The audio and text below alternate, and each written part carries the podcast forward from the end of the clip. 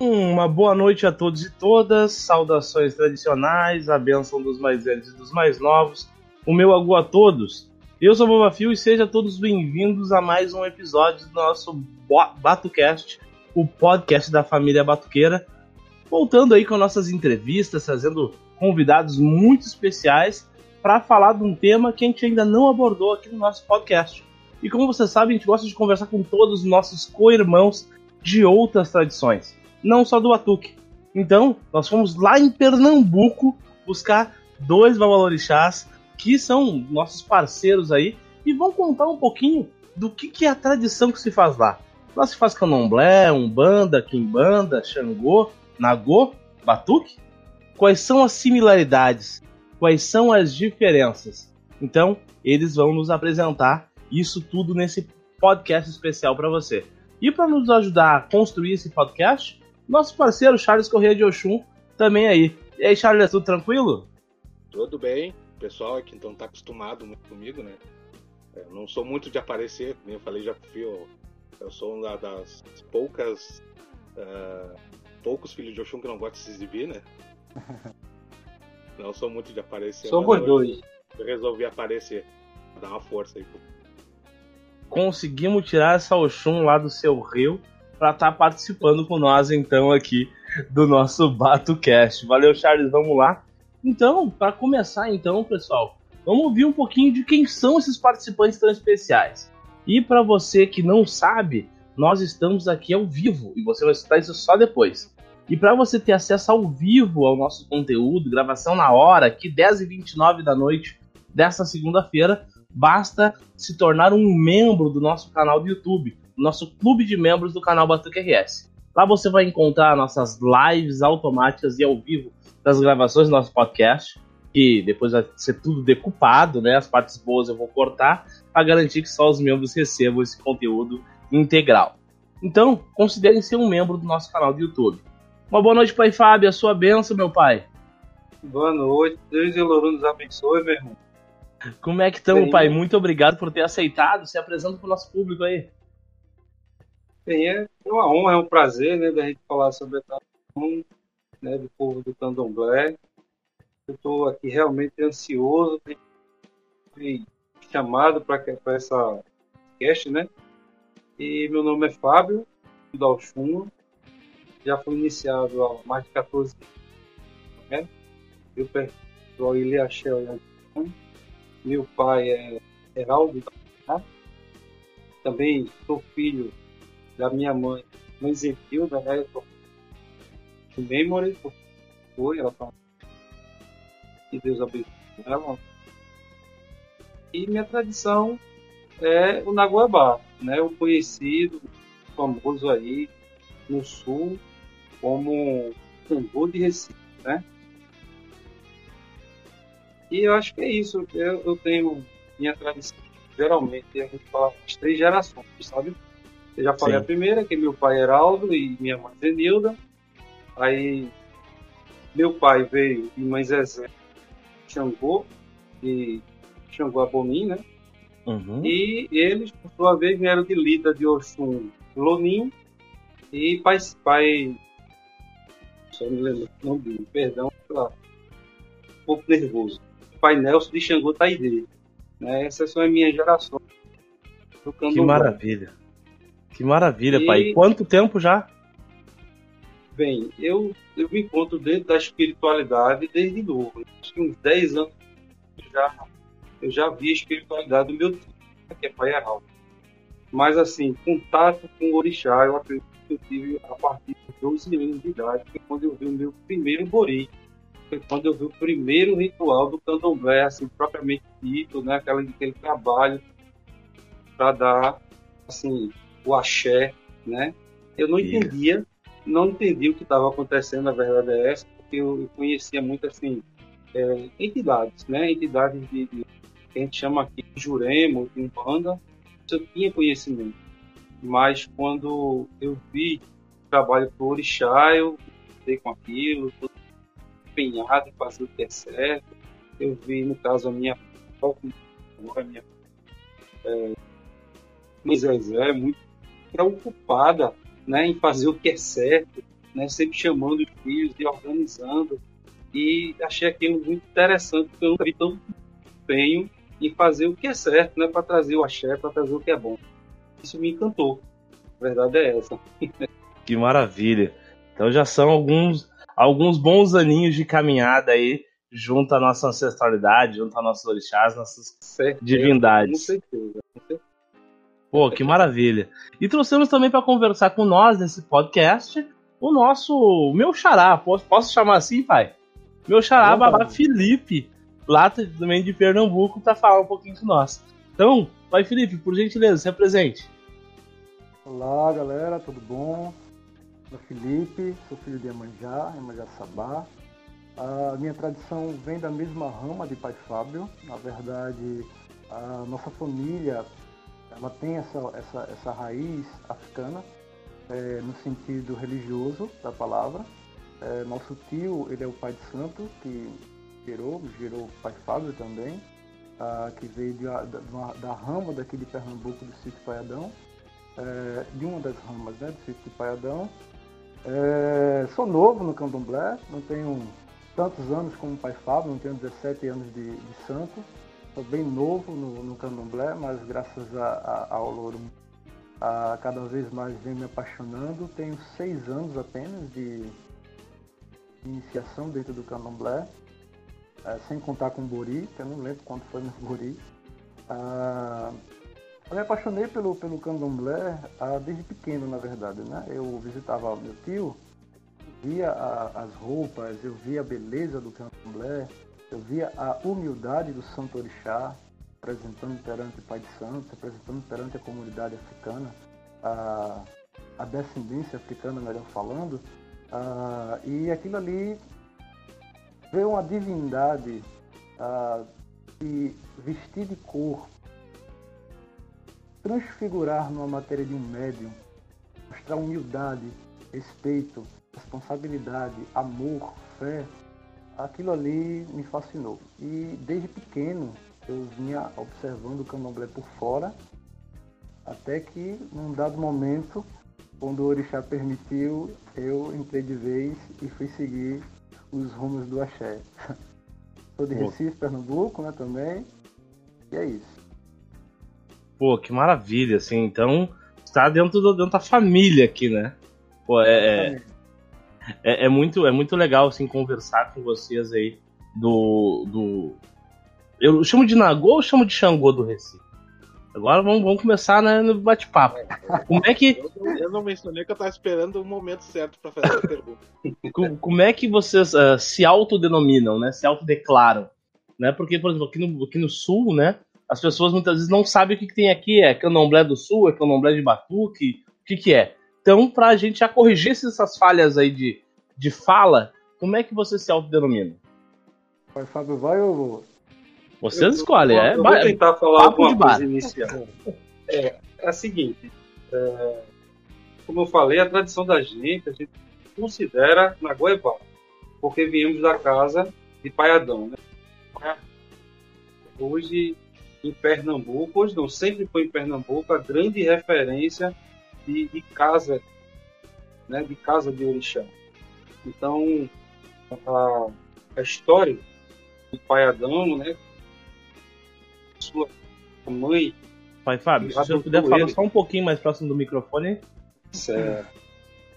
Então, a história do, do sítio, na verdade, começa com a, a mãe né, que, de Pai Adão, né, no caso dele, o nome dele é Felipe. Que coincidência. Olha só. então, o Pai Adão era bom. com certeza. Com certeza. O nome dele é Felipe Sabino da Costa. Né? Ele foi filho adotivo de mãe Neide né, uma africana que veio da, da região lá de Albel-Cutá, né, trazendo essa, essa tradição aqui. E quando chegou aqui em Pernambuco, há 145 anos atrás, né, ele se instalou pelo lado de Água Fria, hoje chama Água Fria, mas na época eu não lembro o nome do, do, do local. E eles começaram o culto né, aos orixás, né? E, em especial, no caso, foi a Iemanjá, que era dona da cabeça de Mãe Ney. né? E em seguida veio o famoso pai Adão, que era filho de Sabino, qual foi para a África, certo? E lá ele começou a estudar a cultura africana, e quando volta para o Brasil, ele vem uma bagagem muito grande e se torna referência para estudiosos, ele se torna referência para intelectuais, para jornalistas, todo mundo que queria se identificar ou ingressar ou conhecer a cultura afro, eles buscavam a, a nosso, o nosso pai Adão. Né? Então, ele, por isso que ele se transformou essa referência tão forte, que inclusive né, a gente pode encontrar essa história lá no site do, do IFAM, né? no ifam.gov, se eu não estou enganado, é o site do IFAM e lá está essa história dele do, contada, pois ele foi tombado agora, acho que 2018, eu não lembro exatamente, mas o sítio Pai Adão foi tombado agora em 2018 e trazendo essa tradição, como eu estou dizendo a vocês, de Nagoebá. Agora, por que Xangu de Recife, né? Essa questão do Xangu de Recife, ela vem pelo orixá Xangu mesmo, né?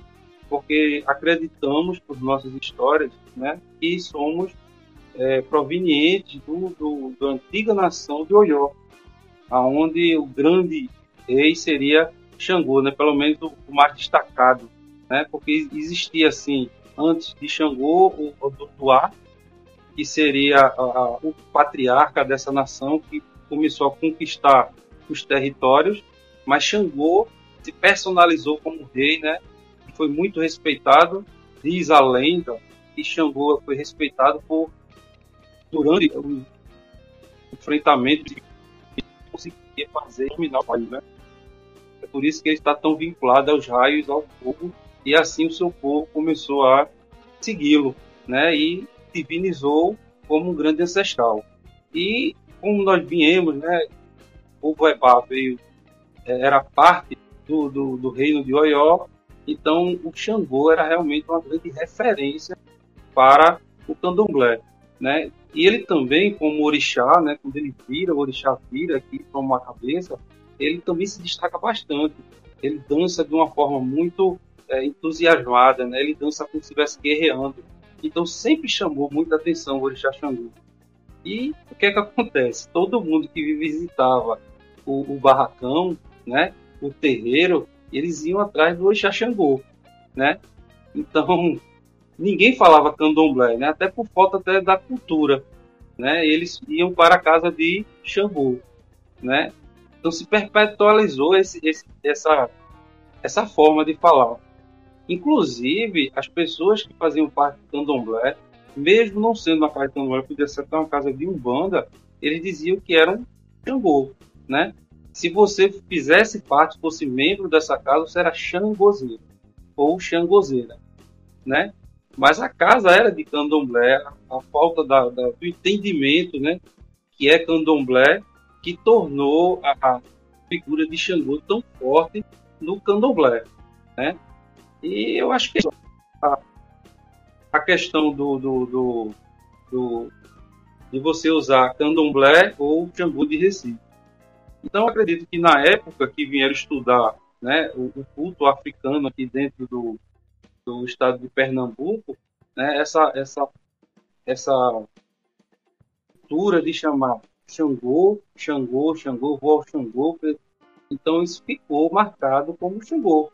E eles identificaram isso, levaram isso para o sul, mas no entanto, no entanto, com certeza a gente tem que levar em consideração os criadores, que seria Mãe Inês, em seguida o Pai Adão, né? E hoje está na pessoa de Manuel Papai, né? E eles são realmente Lagoa Eba. Maravilha. Não, isso para nós já, já foi uma aula de história, né? Inclusive eu vou uh, dizer aos ouvintes que vocês vão poder encontrar aqui na descrição desse episódio essa, essa matéria do IFAM, né, para que quem queira se aprofundar um pouco mais em conhecer Isso. a sua história, que é de grande importância para nós enquanto povos tradicionais de matriz africana. Então, vocês são, como, como a grande maioria, também descendentes do povo Yorubá, né? E eu queria Isso, entender, queria entender dentro desse quesito, né? Se o, o qual a, o, o cerne de culto da, da tradição Nagoeba? Né? Cultua só orixá, cultua Vodun junto. Como é que funciona essa questão? Passo pro pai Felipe lá, fazer um bate-bola. Bate bola, vamos lá. Uh, como o pai Fábio citou aí abaixo, uh, essa questão de Xangô vem de tradição nordestina, não é isso? A questão do, do culto a, aos orixás vem já da, da, da função que traz o candomblé Nagô. Como, por exemplo, povos iorubais que cultuavam o candomblé Nagô. Quando a gente fala de candomblé Nagô, a gente fala, tem muita história aí que a gente acaba deixando passar, questão de, às vezes, falta de, de, de vontade de buscar, às vezes, e às vezes dificuldade de achar esses conteúdos no meio de comunicação, é, internet, YouTube, entre outros, né? Ah, tudo começa lá atrás, né? Se a gente for voltar ao tempo, existe duas formas da gente ver essa questão do, do candomblé Nagô. A gente pode ver ele no mito africano, é, no mito do reino de Oió, ou a gente pode ir para a base é, geográfica da história, né? Eu vou começar falando um pouco da base geográfica para entender melhor como é que funciona essa questão, né? Ah, quando os negros foram ah, inicialmente escravizados, ah, muitos deles, em questão de é, conteúdo de Oió, reino de Oió, muitos deles migravam para fora da, de Oió, que hoje se situa na Nigéria, iam para Benin para fugir dessas guerras. Fugiam de Oió para para Benin para fugir dessas guerras. E de lá, muitos deles ainda assim uh, se voluntariavam a ser escravos para fugir das guerras. Como é uma cultura africana, ou melhor, como era uma cultura africana, as guerras, uh, os escravos tinham importantes valores aí nessa, nessas contribuições de guerra, né? E Oió não foge desse, desse assunto em, em, questão de contribuição para a escravatização do povo negro. Quando uh, Oió, na, que hoje se situa em Benin, foi formado, em geral, ele era feito em seis grandes reinos. Certo? Que eu vou falar aqui para vocês quais são esses reinos que de cabeça eu não consigo lembrar eram os reinos de Oió, que eram os Yorubais, e os reinos envolviam o povo Jeje, que na cultura Nagô é, traduz como estrangeiros ou invasores, certo? Aí esses reinos eram o reino de Daomé, o reino de Aladá, o reino de Ajudá, e no reino Yorubá estava o reino de Benin e Fé Oió. Seis reinos que formavam o Império de Oió, né? E dentro da, da, da base geográfica ficavam todos lá em Benin. É, quando os negros começaram a, a ser escravizados, inicialmente eles foram escravizados para a Europa.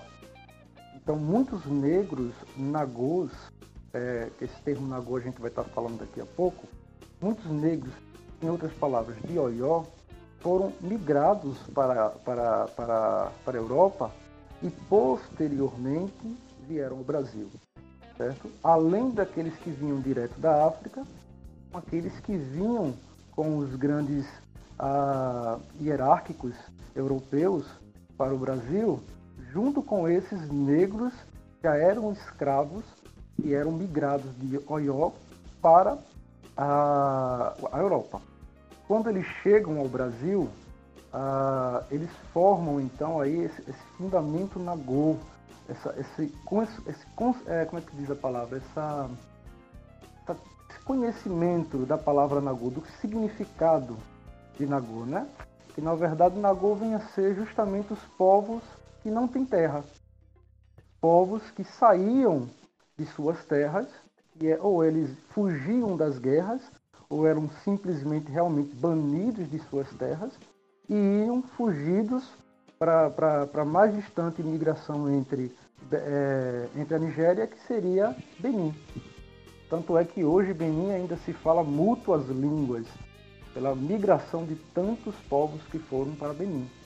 Certo? Então, Benin hoje seria o Nagô que nós conhecemos, né? a migração aí dos povos é, do, do Nagô. Uh, mas a gente vai estar tá falando um pouco mais sobre essa questão de Nagô propriamente dita, né? Para fechar o Oió, o que o que, o que, que fala Oió, na verdade, né?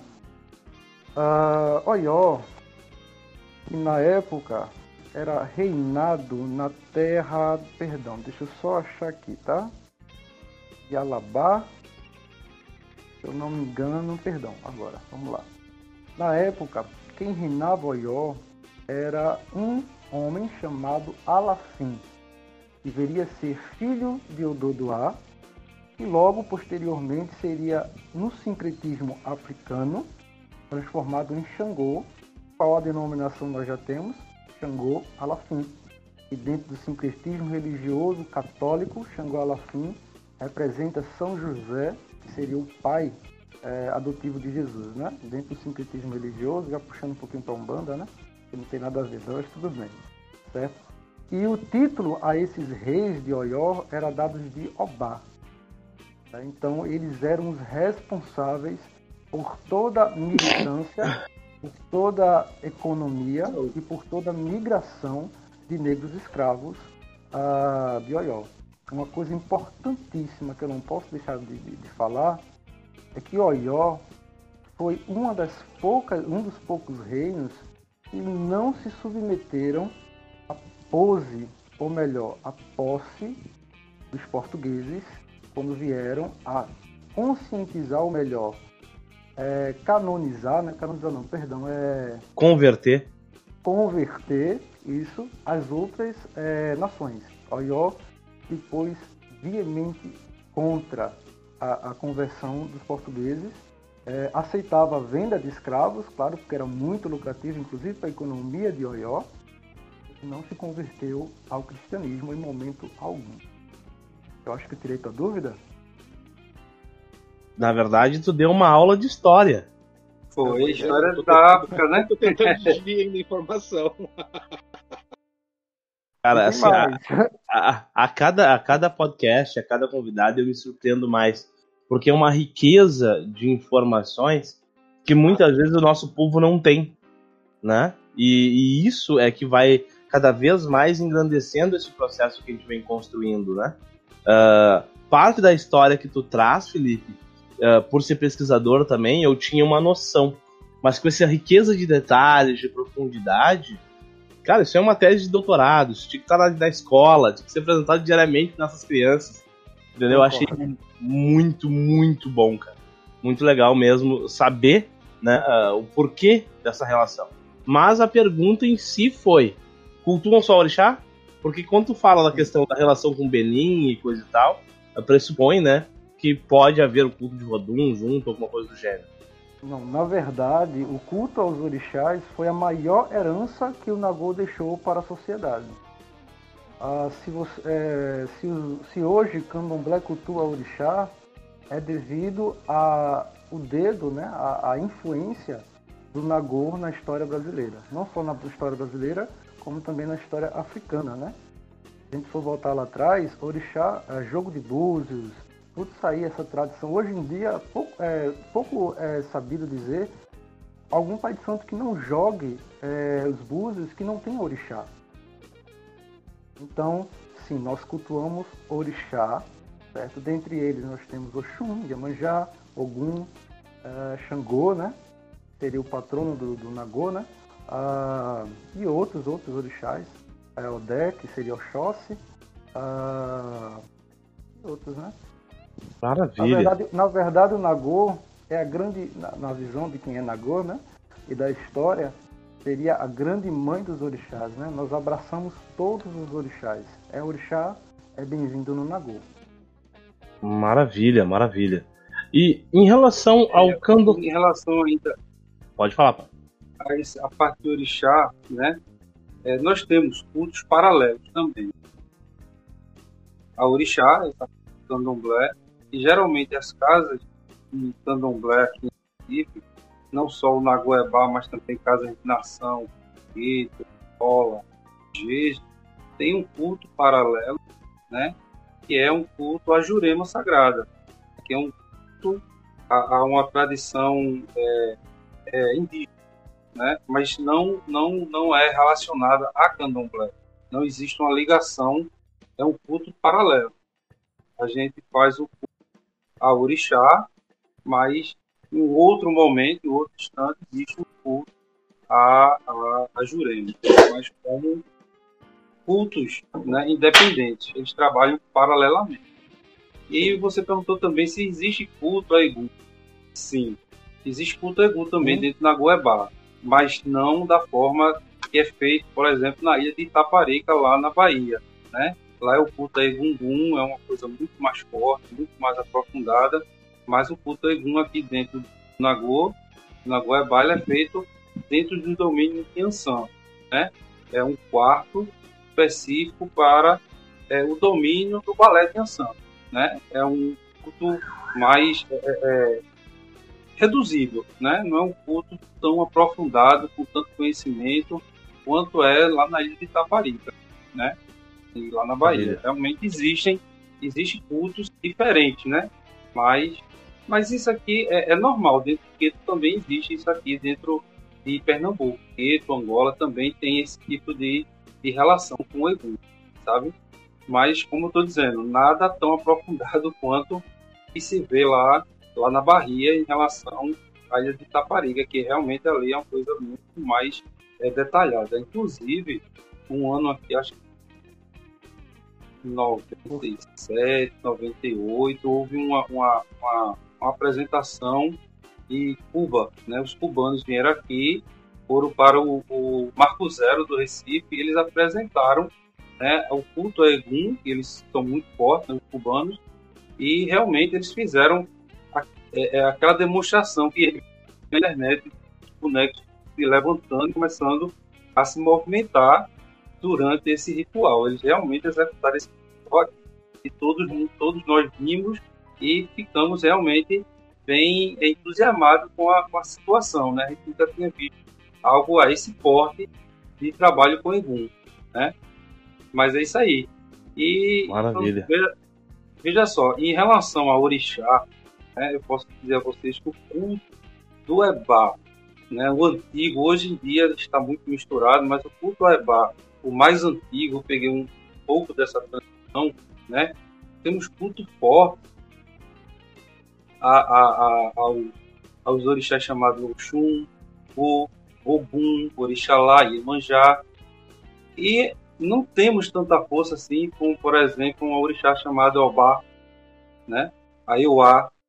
Esse culto a esses orixás são muito reduzidos por, por não encontrarmos muitos filhos, né? Ou seja, não existe muito uri, uriledá dentro do Nagô com esses filhos, apesar que não temos também muito uriledá de, de Nanã, mas o culto Nanã ainda assim é forte, né? Porque ela traz uma tradição muito rica, muito vasta, então o culto Nanã é bem mais forte, entendeu? Por exemplo, o San também, o San a gente só utiliza dentro de cultos internos, muito difícil ele vai ao salão, né? E é, Ossan está muito dentro de fundamentos, dentro de saçanha, dentro de feituras, dentro de ebós específicos. E Ossan não está muito presente nos salões do Nagoebá. Apesar que, como estou dizendo, hoje em dia o Nagoebá ele foi, é, eu vou, vou, dizer que evoluindo, né? Porque ele começou a se adaptar às outras nações, tipo Queto, tipo Angola, até porque senão ele iria ficando para trás. Né? Muitas pessoas entram, às vezes, dentro do candomblé buscando ver um determinado orixá ou uma determinada ação, ou até mesmo ver um visitante, e esse visitante, ao chegar dentro de uma casa, ele não pode ser excluído, né? principalmente se o santo virar. Né? Se o santo vira, o sacerdote não pode dar as costas a esse orixá, seja que nação for. Então, o Nagoya ele foi se adaptando a esse tempo, essa, essas situações e chegou a um ponto, né, que e assim se diferencia do, do, tradicional, né, que como eu disse a você não tinha uma, uma, uma forte, por exemplo, a Loguendé, né, Loguendé ele está lá dentro do quê? mas nós não tínhamos o Loguendé. Hoje em dia encontra-se no salão por visitantes, por pessoas que gostam de, de, de candomblé e vão visitar casas diferentes e chegam numa casa de Nagô, no Nagoebá, no caso, então o orixá vira, consequentemente, ele lá vai ser também reverenciado e homenageado, né? Como também, por exemplo, posso dizer a você que o Nagoebá, o, o tradicional, o raiz, ele não possui atabaque, né? Ele é exclusivamente com elu, um tambor bomba, né? E com essa, esse problema de um, de um visitante virar com um orixá em nação, houve a necessidade de incluir uma, de ter pelo menos um atabaque lá dentro do, do, do, do barracão, no salão, para homenagear aquele orixá e aquele orixá ser respeitado como o devido, né, como se deve, né? Então, o Nagô, o Epá, ele foi evoluindo, né? Pelo menos dentro do salão e aos olhos das pessoas, mas lá dentro, né, do Rucó, lá dentro do Pergi, ele é o mesmo, né? Ele permanece a sua simplicidade, a sua, a sua dedicação, aquela forma bem, bem tradicional mesmo de fazer. Ainda tem, temos casas né, que você não vê é, é, é, uma panela de ferro, você só é utilizado as panelas de barro. Né? Eu falei, acho que eu estava conversando com o Babá Felipe, né? Eu falei de Vicente. Pronto, na casa de Vicente ainda continua encontrando lá a, a cozinha totalmente tradicional, no barro, na lenha, todas as, as panelas também de barro. Então, esse aí era realmente um nagô tradicional que era feito, né, quando eu, como eu disse a você, era acho que 12 anos de idade, eu vi a, a primeira cozinha de orixá, o primeiro é, ebori de orixá.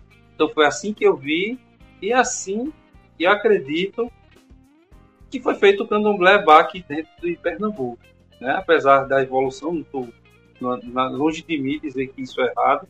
Eu também acredito que todo orixá, independente de sua nação, ela merece o devido respeito. Né? Mas esse é o Naguebá que eu conheci, que me apaixonei e confesso, não quero sair dele. Pai, Por mais assim, bonito que seja falta, as outras nações. Desse, Nossa, falta é desse- desse negócio. panela de barro. Eu nunca comi nada feito em panela de barro. Pelo menos não me recordo. Não me recordo. precisa Mas- mas vale a pena. na panela de barro. Vale a pena, muito bom, muito bom mesmo. Muito bom. mas eu vou dizer assim, ó. Fiquei curioso agora. Eu vou dizer É, assim que pra mim, para mim eu, eu me sinto até um pouco emocionado ah, nesse diálogo. E por que que eu digo isso, né? Porque eh, o que que eu encontro nas minhas pesquisas, né? Ah, e eu começo a pesquisar o batuque para tentar achar essas referências históricas, essas referências tradicionais eh, e, e te- tentar compreender, né? O porquê que nós somos tão diferentes aqui no sul, na pontinha do país, do candomblé do resto do país. E eu acabo encontrando nas poucas referências que eu encontro em livros, internet, algumas similaridades entre as tradições do Nagoebá e do Batuque Rio Grande do Sul. Né? Uma questão que o senhor traz aí do Ilu, por exemplo. Né? Aqui nós só usamos Ilu. Né? Bimembranófono, cor dos dois lados, toca no meio das pernas. Algo que não é comum no restante do candomblé.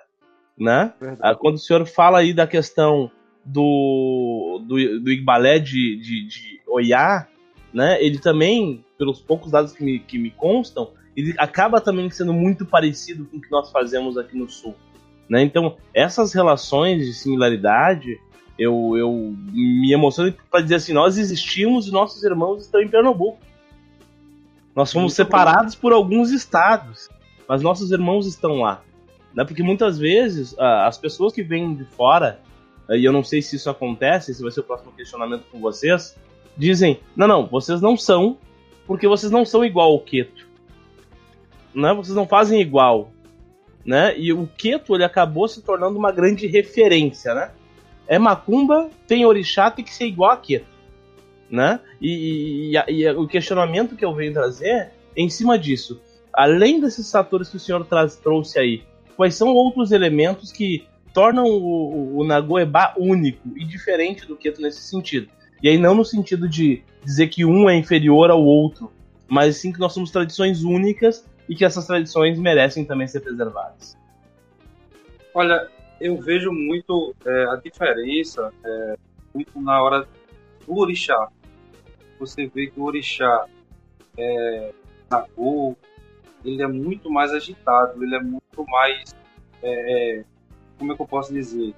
Isso, é muito mais natural. Da, da, manifestação nele no, no Santos. Isso, exatamente. Ele, ele parece que atua de forma bem mais natural.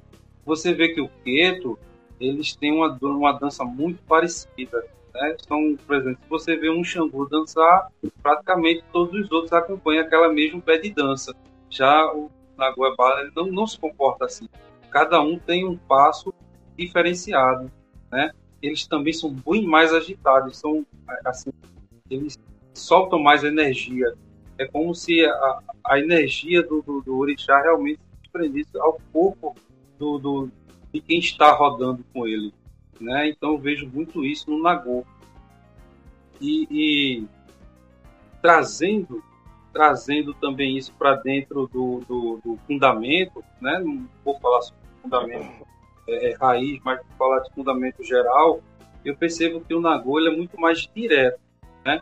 A proposta dele é, é, é não passar por tantas etapas. Né? Por exemplo, o, Queto, ele traz como tradição três saídas, ou quatro, vai depender da casa. Né? Quando o Iaú ele é retirado do PG e é apresentado ao mundo, né? existem três sequências de saída dentro do Queto para que isso seja realmente dentro das tradições do Queto. Já o Nagô não. Ele puxa em uma única saída e faz todas as referências necessárias que o Queto também faz, mas faz durante três, né? Então eu vejo o Nagoeba como assim, algo mais objetivo. Não seja melhor ou pior, como você mesmo falou, mas mais objetivo. E isso tem um porquê. Porque quando o, o Eba ele se instala em Pernambuco, ele se instala praticamente dentro né, da, da, da, da posição escravista, né, da, escravatura ainda. Foi uma, três anos, o período da escravidão era muito curto, então existia muita, muito preconceito com, em relação ao negro, né? Diz relatos né, do meu pai, que é bem mais antigo, que conhece muito mais história lá do sítio, e o sítio operava às vezes a luzes apagadas, porque se acendesse as luzes, né, iria chamar a atenção do povo, o povo iria denunciar e a polícia terminaria com dentro do, do sítio. E segundo dizem os mais velhos, isso aconteceu várias, inclusive que um, uma saída de, de Yaú, foi certeza, saiu as luzes fechadas, né? O Yaú foi puxado no escuro, porque senão a polícia iria acabar com o nosso corpo né? E eu conheço uma, uma senhora, conheci, né? Ela tá, já está do lado do Lorum, mas é, é, eu acho que a minha tataravó, mãe de Lilo, e Iemanjá Sessu, ela vivenciou essa, essa história para contar ao meu pai, meu pai Heraldo, e contou a mim, né? Veja que a tradição também é, é construída por fatos, né? O fato aconteceu, ela presenciou, ela passou para o seu filho, o seu filho foi trazendo em outras gerações e, e a gente vê o porquê o Nabueba é tão objetivo. Ele não tinha tempo, ele não tinha como é, se expressar melhor. Então ele foi feito de forma mais, de maneira mais objetiva. Ele, ele talvez, é, é, se ele tivesse mais tempo, teríamos danças mais é, é, parecidas com o feito, né? Mais danças, mais toques, mais ritmos mas isso não, nunca foi trabalhado, né? Por causa desse, desse tipo de necessidade, esse tipo de preconceito. Nós éramos perseguidos. Então, o que aconteceu? A necessidade nos fez trazer a natureza realmente à tona, que é essa vibração muito forte do orixá, né? O Xangô, ele realmente é um, é algo assim muito forte dentro, dentro como falei, dentro do Nagoebá, porque ele realmente expressava muita energia assim como o Ogum também expressa muita energia, né? Mesmo o orixá calmo e alegre como Oxum, você vê que ela é muito mais é, é, é, dançante, muito mais energética né, num salão do que um Oxum que vem em uma nação. Aí, é como eu, eu, gosto muito de frisar isso, porque eu não quero diminuir ninguém, nem estou aqui para diminuir o estado ninguém, né? mas é como estou dizendo, foi muito mais uma necessidade do do momento que vivia o candomblé dentro de Pernambuco, né? E isso fez essa, essa, essa tradição ir, ir para diante, né? E se, se a gente buscar vídeos lá na África, se assemelha muito ao tipo de corporação que eles tinham, né? Eu assisti um vídeo mesmo onde o orixá, ele, ao vir de frente com a árvore, corria, rodeava a árvore e ninguém entendia o que estava acontecendo, mas era o ancestral que tinha tomado aquela cabeça, né? Ele não dançou, ele não foi para frente do, do, dos atabaques, mas ele soltou a sua energia, né? Então assim também eu vejo na Goiabá. Ele não vem nem tanto para dançar com aquele pé de dança tão bonito, tão compassado, mas ele vem muito mais com energia. Ele vem mostrar a energia do santo, a energia da natureza, tudo aquilo que ele representa, mas no corpo, né? Diante daquele do povo que veio realmente homenagear, porque é uma festa da tradição, né? Eu sempre digo, ah não, é um, é um toque, um xirê, não, é a festa das nossas tradições. E quem vai naquela festa vai ver nossas tradições, vai celebrar as nossas tradições. E são recebidas pelo por quem? Pelas forças da natureza.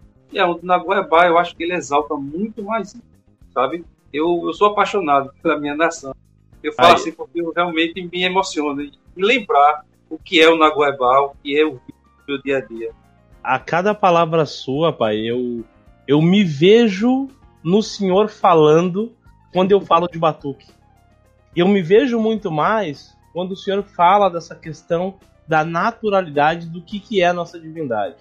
O batuque ele tem essa mesma característica, e por isso cada vez eu, eu ressalto essa questão da nossa similaridade. Porque, uh, diferentemente né, uh, do, do, da, dos outros candomblés de nação, de Queto, de Angola de Jeje, onde parece que o orixá passa por uma doutrinação, tem que fazer isso, isso e isso, né? Dentro do Batuque do Rio Grande do Sul, o orixá é livre. Ele só vai dar uma, pequenas orientações. Tem que saudar isso, isso e aquilo, e o resto é contigo. Tu é o orixá. Tu, é, é, é nós que prestamos culto a ti, e não ao contrário. Então, essa liberdade que dá essa visão, e aí eu vou dizer que, para mim, que vivencio o Batuque desde que nasci, eu. Não que eu ache feio, eu acho diferente da questão do Queto, mas essa questão do orixá preso, do orixá não poder falar, do orixá não poder te dar um abraço no momento que tu. Então tu tá parado num canto e o orixá te simplesmente te abraçar. Porque o orixá te compreende. Não precisa te ter aquele momento específico do rito pro orixá te olhar. Muitas vezes é num levantar de cabeça do orixá que tá livre no meio do salão. E os nossos orixás aqui no Batuque, eles não têm essa questão de saída, né? Durante a nossa festividade, a gente faz uma grande roda todas as pessoas dançam ali e ali mesmo o orixá manifesta, né? E vai pro centro dessa roda dançar com os demais orixás. Não tem um controle, ah, agora tu tem que sair do salão, tem que botar alguma coisa e tem que voltar. Não, vai ficar, ele vai ficar ali, é o lugar dele para espalhar suas bênçãos. E, e, essa naturalidade a gente vai ver aqui que a gente vai ver 10 Xangôs e dificilmente a gente vai ver dois igual. Muito aquela bom. coreografia, aquela coreografia exatamente Claro, vai ter um momento que eles vão lançar um Alujá, que vai ser muito parecido. Vai ter um momento que eles vão lançar um, um Arrum, que vai ser muito parecido. Mas tirando isso, não tem. São, é a própria energia. E isso, na verdade, para mim, me remete à beleza. De tu poder estar tá sentindo que, ó, ali realmente não é a pessoa. É algo que é, é extra-humano. E eu vejo a beleza individual, única, nesse, nesse manifestar do orixá, onde ele não precisa ser conduzido por alguém, onde ele tem a liberdade de ser o nosso condutor, o nosso fio condutor. E, e por isso que eu acabo me identificando imensamente com, com a tradição, cada vez que o senhor fala, isso me remete aqui. E aqui no Rio Grande do Sul, nós somos uma tradição que também é fortemente influenciada por Oió. Né? Inclusive, nós temos uma tradição que se chama Oió aqui. Né? que é dito que veio trazido por uma princesa, a princesa Emília de Oyalajá, né, que é uma referência aqui para as famílias dessa tradição. Então isso, para mim, acaba fazendo esse elo de ligação. Mas seguindo nesse papo aí que a gente chegou na festa, né, a grande festa, eu queria saber como é que o Nagoebá se relaciona com a comunidade no entorno, né, e falando um pouquinho da, do nosso para dentro e para fora com a da, do, da relação do terreiro, da unidade territorial tradicional, com a sua própria comunidade. seja dos adeptos ou dos não adeptos. Eu queria só dar uma salva referente à, à diferença entre o orixá Nagô e o orixá do Queto. Ah, claro, não fique à vontade. Com, com a questão do Queto, com as demais nações, né?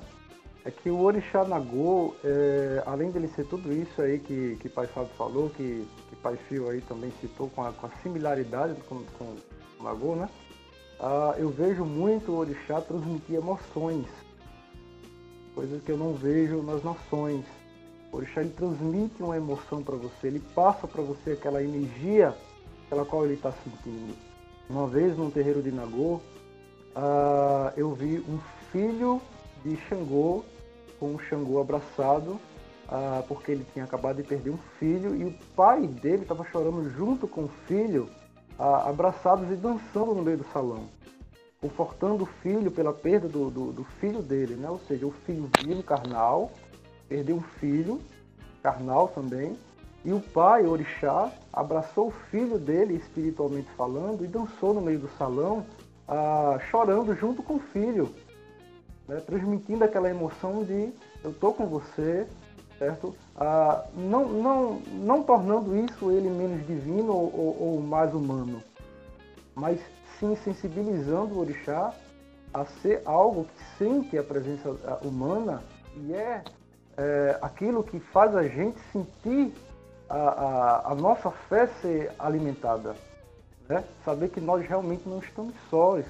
Saber que nós temos um pai, uma mãe, espiritualmente falando, uma divindade uh, que carrega aí sua força, seus elementos, sua ciência. E olha é... por você. Como? E olha por você. Que olha isso, que olha, por nós isso. o tempo todo. Sim. Né? E isso realmente é, é, é realmente uma característica que diferencia muito o Nagô das demais nações. Não estando certo nem menos certo por isso, nem mais nem menos por isso, mas é o que me fez realmente a, abraçar cada vez mais a, essa tradição que é o Nagô. E a sua pergunta que eu esqueci, Babafio, me perdão. Capaz. Né? Como já diria, diria aquele funk antigo, né? Nem melhor nem pior, apenas diferente. Isso. A pergunta com, foi da RFE. Pode falar, pai. Com relação, com relação à questão do, do, como é que seria a interação entre comunidade, entre a festa, né? Os terreiros aqui. Eu acho que existe uma, uma grande, um grande problema é, ainda do preconceito, sabe? É, nós para não não não como era antes, né? Pronto, não como era antes, lá na, na, na, época de que eu falei, onde a polícia realmente chegava e terminava o culto, não tinha mais, mas ainda assim existem pessoas que denunciam, existem pessoas que não concordam, que passam na frente, falam. Eu já, já tive, na, não durante o toque, porque não dá para escutar, mas durante intervalos que, que se dá entre orixás, né? é, pessoas é, é, evangélicas ou protestantes, eles passavam e falavam coisas assim para afrontar o povo de Santos. Realmente acontecia hoje mesmo, né? Porque nosso pai, uma avenida, a casa do nosso pai, e, e ali realmente passa muita gente e ele teve que se impor, né? Principalmente, ele teve que visitar uma igreja ali próximo para que falar, ter uma conversa séria com dirigente para que os seus adeptos respeitassem a casa dele, né? Então isso diminuiu assim exponencialmente. Realmente hoje, inclusive, os adeptos passam e cumprimentam o povo do Axé como se fossem realmente iguais, né? Mas antes era muito difícil a convivência. E eu também acho que a questão também política ela também atrapalha bastante, né? Porque de, de de uma certa maneira, nós não temos direito que nos assegure realmente. Você tem esse tempo, esse espaço devido. Então, às vezes, você se sente acuado, coagido de estar tá prestando o de estar tá batendo. E realmente, você sabe que, dependendo da altura dos atabaques ou dos ilus, isso vai incomodar, vai incomodar a redondeza, né? E infelizmente aqui em Recife você só encontra candomblé, né? Aliás, a maioria dos candomblé fica em área urbana, né?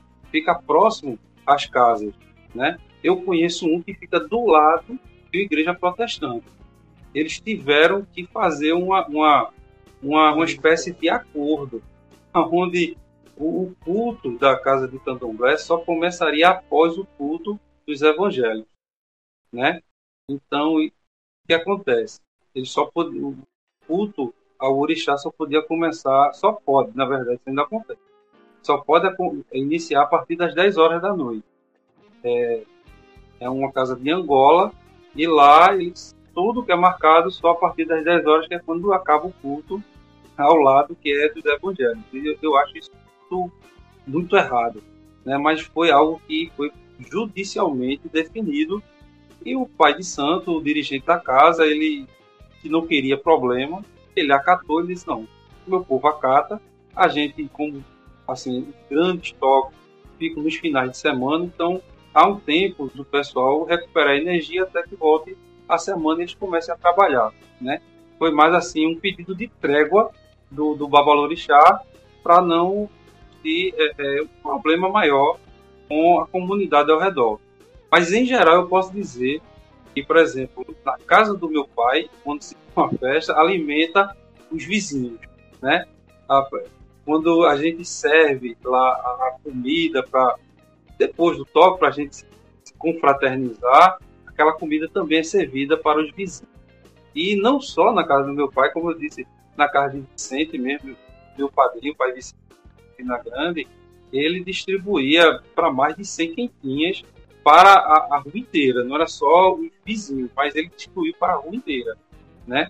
Então todo mundo fazia parte, mesmo que não estivesse presente na, na festividade, mas estavam também se confraternizando através da comida, da bebida que era servido durante o, o, o xirê, durante o toque, né? Eu, eu sempre vejo o povo de candomblé assim. As casas de candomblé, eu não vejo ela diferente, porque eu vejo como, por exemplo, eu quando falam sobre sacrifício, por exemplo, né? Sacrifício animal, eu vejo sempre como se fosse é, o casamento no interior, um batizado no interior, onde a gente pega aquela galinha, eu pego aquela cabrinha, eu sangro ele naquela hora e faço aquele churrascão para a família toda se confraternizar, né?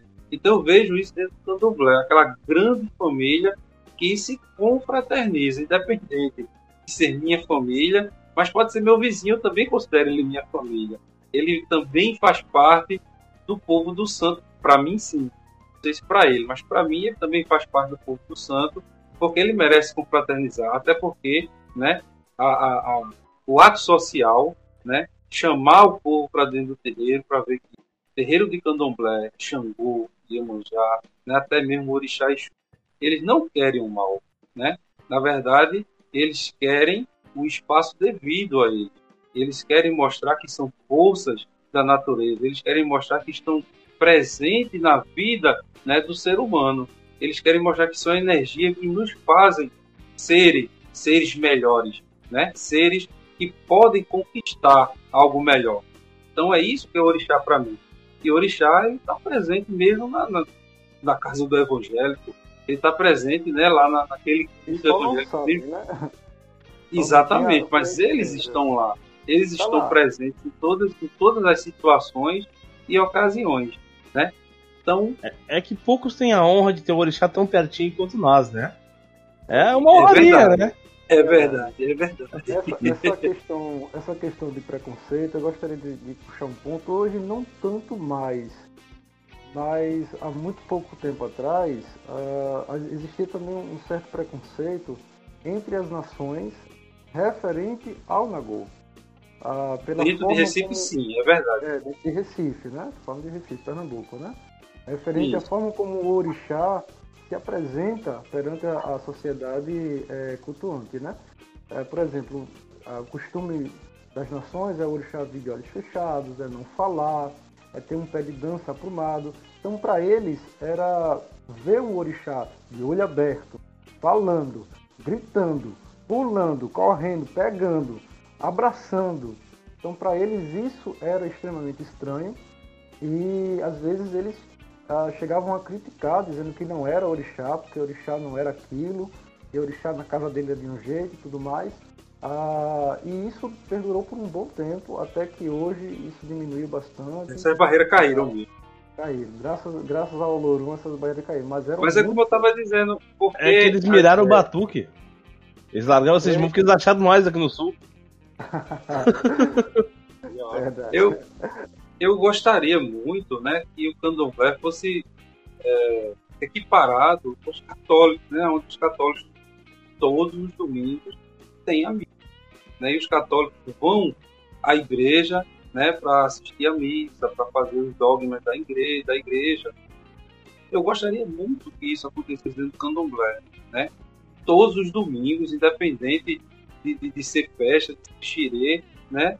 A sociedade, não digo só os adeptos, os adeptos vão, claro, mas a sociedade enxergasse o templo, né, o terreiro, a casa de candomblé, também como templo religioso, assim como as igrejas. Eles fossem lá, eles fossem ver os dogmas né, de, nossa, de nossas tradições, fossem lá escutar né, os nossos atabaques, os nossos ilus, né, as nossas cantigas para o orixá, né, conhecer a nossa história, né, a verdade do povo de Candomblé, né, porque você sempre é rodeado por preconceito, você sempre acha que lá dentro do terreiro você vai encontrar o quê? Magia, né? Vai encontrar coisa ruim, vai encontrar Em outras treva. palavras, pode né? falar o demônio, né?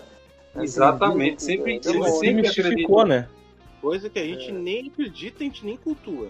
Exatamente. Verdade. Né? E, e trazendo, né? Se tem um demônio, ele é cristão. Que eu não acredito É. nele. É, exatamente, exatamente. Demônio é cristão, Principalmente não é trazer as crianças, né? Trazer as crianças para eles se acostumarem, saber que é o soar dos ilus não faz mal, né? Saber que Exu, apesar de ser irreverente e, e- e desprovido, né, da, daquele conceito é, cristão que é habitual, mas ele não faz o mal.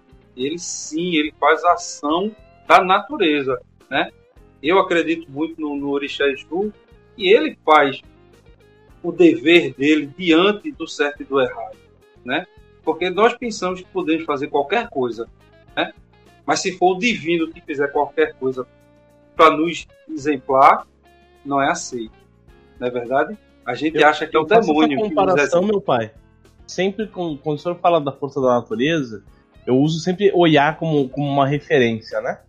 Porque se passa uma tempestade, ninguém vai dizer que a tempestade é ruim. Ninguém vai culpar a tempestade. Porque ela é só a Muito bem. natureza fazendo o seu papel.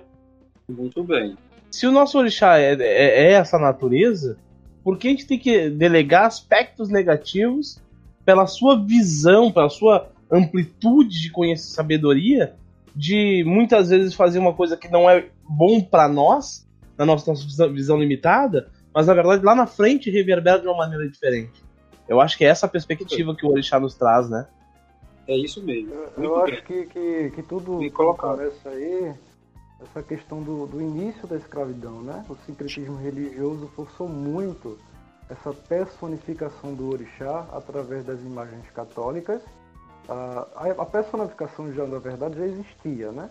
Mas essa personificação maléfica ah, veio a, vir depois desse sincretismo religioso, aonde o matador de dragões, algum mata os dragões, o dragão é o demônio, ah, e o demônio está tá para fazer o mal, né? E também pelas lideranças antigas, eh, hoje já também está mudando graças ao Lorum, as lideranças religiosas cristãs antigas. Eu tive a infelicidade de há pouco tempo, há pouco tempo mesmo, mais ou menos dois meses, uma publicação de um padre ah, falando sobre o orixá e eu não consegui ficar calado quando ele coloca ah, o termo criaturas para os orixás. Né? Que, nós, que nós, ele fala que, isso eu não vou, não vou abranger muito, né? Ele diz assim, nós cristãos não adoramos criaturas, nós vamos direto ao Deus. Né? Nós falamos direto com Deus, Jesus Cristo é Deus, e por aí vai, né? Quando ele fala que nós cultuamos criaturas, ele está, no meu ponto de vista, inferiorizando o que é o orixá, mostrando o quanto ele é ignorante referente ao termo do que se retrata as forças da natureza, as forças que representam não só a natureza, mas como a essência de quem somos. Porque nós, assim como a planta, assim como o gato, como o cachorro, fazemos parte da natureza. Somos função da natureza e um importante instrumento para a manutenção dessa natureza. E ele não leva isso em consideração quando ele fala que o orixá é uma criatura e simplesmente está ah, aqui porque foi mandado por Deus e está aqui só para ajudar Deus. Né? Ele não, não, não, não consegue interligar a, a, as forças da natureza com partes propriamente de Deus, como partes que representam um Deus maior. Eu sempre brinco nessa, nesse sentido, Felipe. Uma que eu, eu já parei, eu conectei desse processo. Felipe, tá ouvindo? Ou travou? ele travou só um minutinho aqui. Ao vivo é isso, pessoal. E o pessoal que tá aí ao vivo acompanhando que consegue acompanhar. Isso aí, quem tá no podcast, não vai, não vai saber o que aconteceu. Aqui eu vou fazer um ajuste, deixa eu ver se consigo. Deu uma gravada anteriormente pra mim, eu saí, entrei de novo daí. Aí, voltou, Felipe. Voltei. não lembro o que eu tava falando. Tá, mas eu peguei o gancho. Eu peguei o gancho do padre ali, né? eu digo hoje, né, até por uma série de articulações políticas que eu venho fazendo, que eu, eu, eu venho cada vez me desvinculando do próprio termo religião, né? E o porquê que eu venho me desvinculando dessa relação? Se a gente pegar a epistemologia da palavra, ou a mais aceita, ele propõe que ela se baseie no latim religare, né?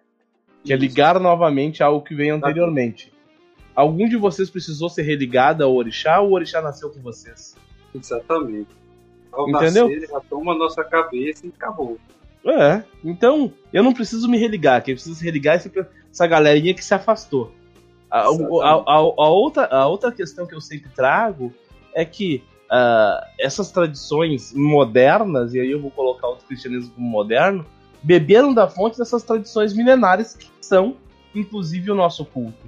Né? E aí construíram uma narrativa pra, de, de dominação né? Onde eles demonizaram qualquer coisa que era diferente daquilo que eles passaram a pregar.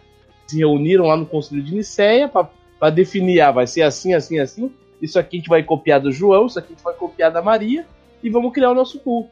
Daí pega um sátiro lá da mitologia celta, ah, beleza, é um homem bode, beleza, isso aqui vai ser o demônio. É. Entendeu? Isso. Olham aqui, uh, Exu, ah, esse aqui é contraditório, ele não, ele não segue a cartilha, beleza, esse aqui vai ser o demônio também. Entendeu? Então, ah, isso aqui é legal, ó, esse cara que tá matando, que, que é um guerreiro, não, não, vamos trazer esse aqui, vamos trazer pra cá. Esse aqui, esse aqui me serve. Então, uh, e é uma estratégia que a igreja faz há centenas de anos, né? Esses novos, esses novinhos que estão chegando agora em, em dizer o que é cultual sagrado, né? Uh, fizeram isso com o nosso povo. E, e, eu cada vez mais venho me afastando de todas essas relações que nos coloca no mesmo patamar, né? Eu já me enxergo hoje, e aí digo com muito orgulho, né, sendo eu de tradição Jeje e Jexá, uma tradição mista, onde a gente cultua o Jeje, né, de origem Vodun, e o Ijexá de origem Yorubá, e vocês são meus irmãos de origem Yorubá. Porque nós somos oriundos do mesmo povo, né? O povo Yorubá é um só, com várias tribos diferentes, mas é um povo só. Então a gente está dividido só por territórios que o escravagista lá atrás, em trazer nossos ancestrais, construiu, né? Mas esses territórios não foram nós, nós que impomos. Né? Então, beber dessa fonte do cristianismo, eu, na verdade, eu, eu brinco que a ignorância deles é, é algo de se rir. Porque uh, se a tradição deles bebe da nossa fonte, e tem lá no Velho Testamento o sacrifício de um carneiro, né? Na minha tradição, no Batuque do Sul, sacraliza carneiro a Xangô para chegar a Olorum, porque é ele que vai trazer, mandar o recado né? Então eles fazem isso desde um passado não tão distante e hoje querem ditar regra que não pode. Aí, o peixinho da Sexta-feira Santa é, aí tá liberado do sacrifício. O peru de Natal tá liberado do sacrifício. Mas daí o porquinho, aí tá liberado do sacrifício. Mas daí quando a gente vai fazer essa, essa alimentação comunal, né, para toda a sociedade, como o pai Fábio trouxe ali, né, aí não pode. Opa, peraí, qual, qual outra tradição que nós conhecemos que distribui o alimento da mesma forma que nós fazemos? Não, não, não tem. Né? E, e essa, essa relação que nós temos com a nossa terra, com a nossa comunidade, com aqueles à nossa volta. então eu, eu, eu, eu sou o brigão, né? O turrão, né? Com, e brigo também com esse pessoal que vem falar bobagem na internet. Eu já falo pro padre, padre, vai estudar um pouquinho mais aí que você não sabe de que fonte que a, tua, a própria religião bebeu para chegar ao que é hoje. E dizer que o meu povo é que não presta. Invadiram do, do, a terra do meu povo e hoje vou dizer que não, não presta? Opa, peraí. É bom, vamos parar, vamos parar. Segura, segura que não é por aí que a gente caminha.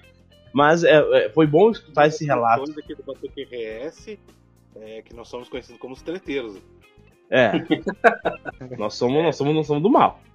Entramos pra ter, então vamos embora. Não é porque... sobre, sobre essa questão ainda de secretismo, de, de, de, assim, de demonizar o orixá, né? Eu vi um vídeo onde uma pessoa lança uma crítica, uma crítica real e bem válida, porque o que acontece hoje nos filmes, né, de heróis, nós temos Thor, o deus nórdico, né? Ele é loiro, dos olhos azuis e é super poderoso, dominador dos raios. Mas na mitologia dele, ele aceitava sacrifício humano, né? Ele aceitava sacrifício de mulheres virgens, né? Não só ele, como todos os outros deuses nórdicos, né? E a gente não vê isso na nossa literatura, né? Dentro da, da literatura africana, a gente Os gregos também tem, teriam essa questão. Exatamente. Gregos, exatamente. exatamente. Mas, mas daí Thor e Hércules podem, né? Eles são loiros de olhos azuis? Exatamente. Né? Mas Bonito, foi né? o negro, né? Bonito. Foi o preto, aquele que é escravo, aquele que veio aqui para sofrer, aí realmente poderia. E a gente, a gente tem que sempre fazer aquela, aquela narrativa, né? Ou aquele resgate histórico uh, da própria compreensão, né? Que se criou uma narrativa que tudo que vem do preto é ruim. Esse, essa é a primeira narrativa. Entender como começa a própria relação da escravidão em África, a partir da perspectiva europeia, né? Uma, uma escravidão de consumo, uma escravidão econômica, visando uh, esse, esse, essa pessoa como um ser escravizado para gerar um benefício econômico, não uma escravidão uh, de combate, de conquista, que era a escravidão tradicional em toda a existência da humanidade. Né? Então, ele não quer dizer, e o Felipe trouxe no relato inicial dele essa questão da escravidão, né, que não era algo incomum em qualquer sociedade da época. A diferença é, é que o, o, escravizado, né, aquele que ia para esse período, esse período de servidão em África, ele passava por um período, ele não era escravo para sempre. Ele podia comprar sua liberdade, ele podia ascender socialmente com muita tranquilidade, inclusive algumas vezes chegando a postos de, de comandantes, de uh, até uh, indicados do, do, dos reis e imperadores para serem suas figuras de confiança, oriundos de uma figura de escravo. Né? E isso, quando o cristianismo assume esse papel, lá lançando o documento do Deveras, de 1400 lá vai pedrada, ele diz, ó, vamos cristianizar essa galera, porque essa galera não tem alma. Né? E, e é dessa galera que eu descendo, essa galera que tá 40 mil anos aí na África. E não dois mil anos aí que. Ah, dois mil anos, chegou alguém. Não. A nossa relação é muito mais antiga que isso, né? E isso a gente, a gente precisa sempre estar ressaltando. E eu acho que esses espaços que a gente acaba criando, de diálogo nesse sentido, vem nessa direção. Né? E muitos dos nossos irmãos ainda precisam compreender isso de nos entender enquanto irmãos. Assim como foi dito ali da questão da igreja, né? Ah, a igreja faz os, se reconhecer dos seus cultos dominicais e coisa e tal, mas vai para além disso, entender que da mesma maneira que a igreja se divide lá, vamos pegar a igreja evangélica, universal, Deus e amor, quadrangular, tá, tá, nós também se dividimos em Jeje, Nagô, Ió, Queto e assim por diante. Dentro da igreja católica é, é é um que é jesuíta, o outro que é marista, o outro que é isso, que é aquilo. Nós também nos dividimos porque nós somos oriundos. Ih, uma tem um. Uma... Pode falar, perdão. Tem, tem um monte, né? Só para concluir. Tem um monte de denominação e nós também somos da, na, na, nessa similaridade dessa maneira. Uma coisa que eu acho muito triste é ver negros negros mesmo, que, que, se você olhar de longe parece ser até descendentes senegaleses, uh, cultuando lá uh, o cristianismo e repreendendo a, a, cultura africana. Isso me deixa extremamente triste, porque ele está deixando uma herança importantíssima dele, da, uma herança sanguínea, histórica. Nossa, eu fico muito triste, cara, quando eu vejo isso. Pior que eles repreendem como se eles estivessem na religião correta e nós estivéssemos na religião errada. Isso é o que mais dói. Né? Isso Também é o peso da falando... escravidão, né? Esse é o é peso verdade. da escravidão. Também não estou falando aqui que eles não, não são dignos de salvar almas, né? Não estou colocando em peso que até acho, acredito fielmente que qualquer religião com respeito, é, fé, determinação e amor consegue salvar qualquer alma. Né? Mas eles é não têm respeito, já não vão salvar. Aí, já perderam um passo. Aí é onde entra.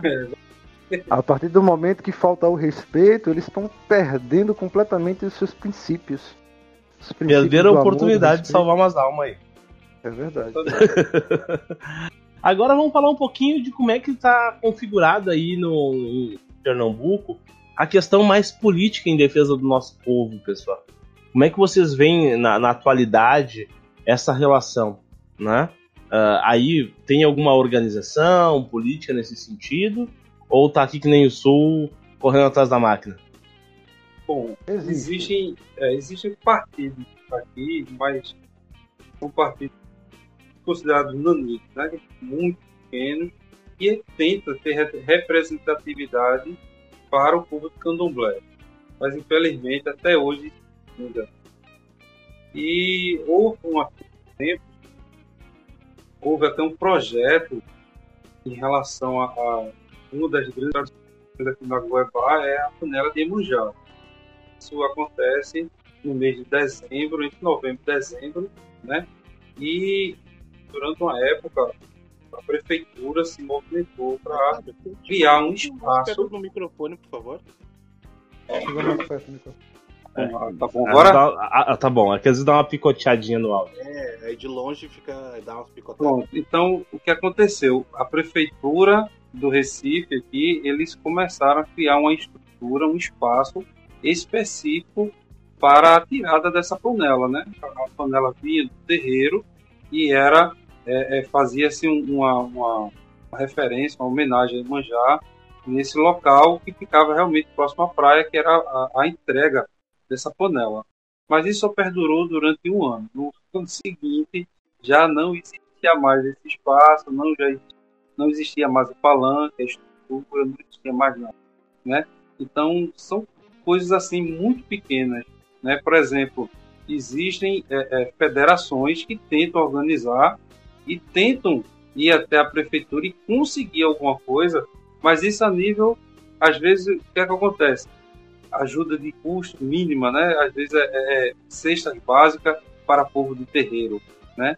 Então, coisas assim que não, não influencia tanto quanto uma ação eficaz, tipo é, é, tentar divulgar o que é o povo de candomblé, é, tornar a cultura africana como parte da educação das crianças, trazer o povo de candomblé alguma coisa, alguma estrutura, alguma campanha que traga o povo da sociedade para dentro do candomblé, né?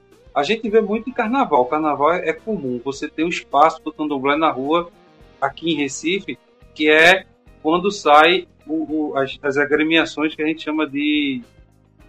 Oh, Deus, saiu da minha. Os afoxés, né? Então, existem até rituais para os afoxés, os afoxés sair. E hoje em dia, aqui em Recife, claro que esse ano não teve por causa da pandemia, mas sempre quem realiza esse ritual é Pai Raminho de Oxóssi, né? Ele faz o ritual da segunda-feira, né? A, a segunda-feira onde os ricos eles pedem a, a, proteção dos orixás e sai para brincar o carnaval na terça. Então isso ainda é feito aqui em Recife através do Baula Orixá, Raminho de Oxóssi, e fica lá no centro, no pátio do texto. Todo ano é feito. Mas ainda assim é uma forma assim alegórica, né? Muitas pessoas que vão até esse ritual, eles vão de maneira alegórica, não como algo realmente real, algo que faz sentido à vida dessas pessoas. Então, eu acho muito fraca né, ao meu ver, a política voltada a povo de terreiro, a povo né, ser respeitado, reduzir a questão de, de, de preconceito, né? Ainda hoje, é, é, pessoas de candomblé não podem ser retratadas de candomblé, porque senão pode perder o emprego, pode ser é, é, virar chacota na rua, na escola. A criança que fala alguma coisa de terreiro na escola, com certeza ela vai sofrer bullying, né? Então tudo isso traz uma, assim, uma visão muito dificultosa a terreiro. Nossa, acabou a luz aqui. Uh, aqui realmente a, a, questão política é muito fraca. Tem algumas iniciativas, mas a gente realmente está muito voltado mais a, a, iniciativas populares. Principalmente com alguns pais de santo, é, que, que, como o pai Fábio citou agora, a Raminho de Oxóssi, a Mãe Bete de Oxum, também tem algumas iniciativas referentes à cultura africana. Aqui nós temos, tínhamos, né, por causa da pandemia teve que dar uma parada, né? A Terça Negra, né, que são os batuques da Terça Negra, junto com os afoxés. São iniciativas públicas, sociais. Políticas, realmente ditas como políticas, são muito poucas é, e às vezes ineficientes, né? Uh, o político ele só chega na casa do candomblé aqui quando é época de eleição. Ah, vai ter eleição, aí ele vai lá, ele vai ajudar, ele vai dar cesta básica, ele vai dar roupa, ele vai ajudar na contribuição de um gás, de uma energia, mas a socialização política, infelizmente, fica muito a desejar. Inclusive para os próprios políticos, é, inclusive aos próprios políticos, eles têm vergonha é, de assumir esse papel, de dizer, olha, eu vou aí para o teu terreiro para conscientizar a sociedade política sobre o candomblé, eles não fazem, eles têm vergonha disso, infelizmente. Em relação a isso mesmo que ele está falando, eles só aparecem no momento de eleição. Um deles, aí eu vou citar agora porque faz parte até do, do, do tema, né? um deles, ele, ele não conhece candomblé, ele não é de candomblé, mas ele se diz simpatizante e vai até a casa de meu pai e conversa com meu pai e diz o seguinte: olha, eu não vim aqui lhe oferecer peixe, eu lhe dar vara de pescar. Se eu conseguir entrar realmente, ser o, o vereador, no caso ele era candidato a vereador, se eu conseguir isso, eu vou lhe dar um, um, uma. Eu vou lhe dar uma, uma, uma secretaria lá dentro, né? E você vai tomar conta do povo de Xangô me chamou de povo de candomblé, né? Chamou você vai ser responsável pelo, pela área de Xangô, né? Ou Maravilha. seja, ele também, ele também não conhecia o termo candomblé. Ele ainda estava na, na, na cultura de chamar todo o povo de terreiro de Recife de, de Xangô. Mas aí a gente não, não, não tem. Sinceramente, nós é, não. A gente, acaba não, não estamos preocupados. Não conseguindo. Esse rapaz é uma exceção, gente. É uma exceção. De tantas outras, ele é uma exceção. E é verdade, a gente, a gente ainda achou isso uma coisa boa, porque apesar dele não conhecer, né, o que é. Já que não temos nada, esse pouco é muito. Exatamente, é ele queria ajudar, ele queria botar uma pessoa que realmente conhece o Babalorixá para encabeçar e como vai direcionar é, é, as questões de terreiro, né? Porque aqui, por exemplo, é, eu citei Manjá, o grande ebó de Manjá, que é o, o Midé, né, é a saída da panela, mas tem, temos necessidade de ebós do dia a dia. A gente tem que levar o ebó para a natureza, de alguma forma, né? A gente poderia ter um local específico para que o ebó não fique na rua, por exemplo.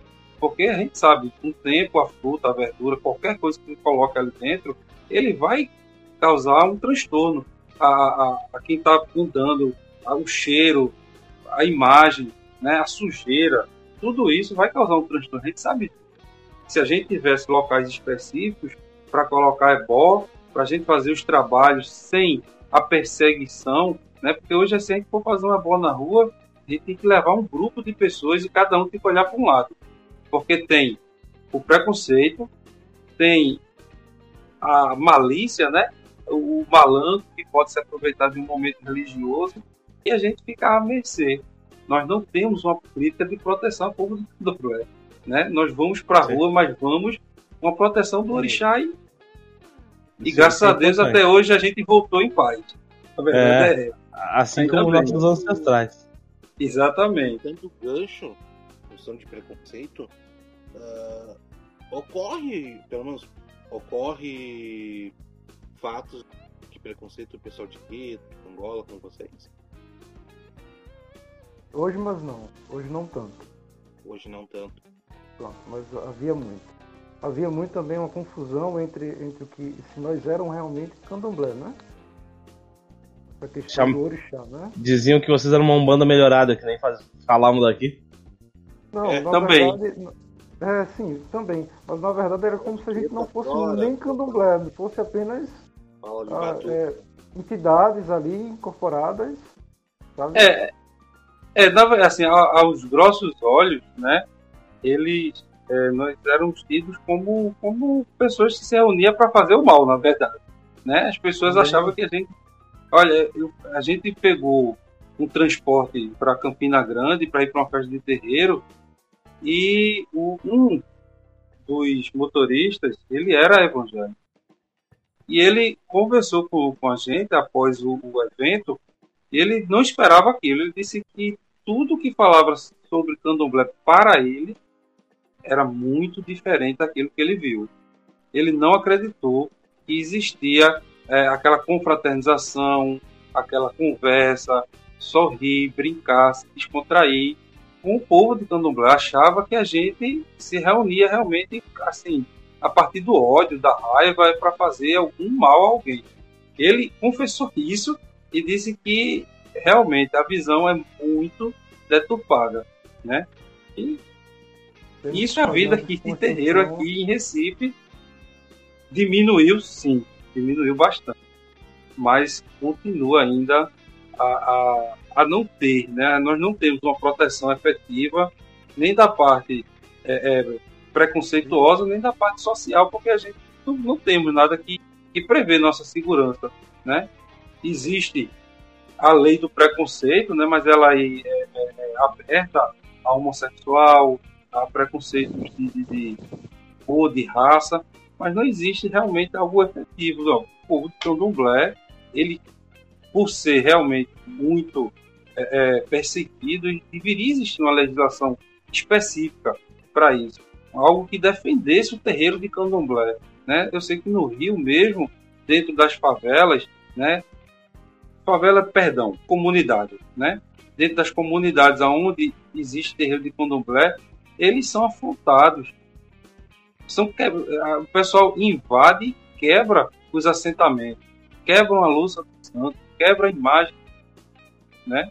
E isso é terrível. Eu fico, eu, eu assisto a cena e assim, eu acho, eu acredito ser verídica, né? Hoje existe muita montagem, mas uma pessoa com a arma na mão obrigando ao sacerdote a quebrar a própria louça, né? Isso é de, né, deixar o coração sangrando, não é verdade? Você se desfazer do seu próprio orixá, desfazer entre aspas, né? Desfazer do que pertence ao orixá, né? Que como o nosso nosso babá falou, é, o orixá está conosco desde o nosso nosso nascimento, né?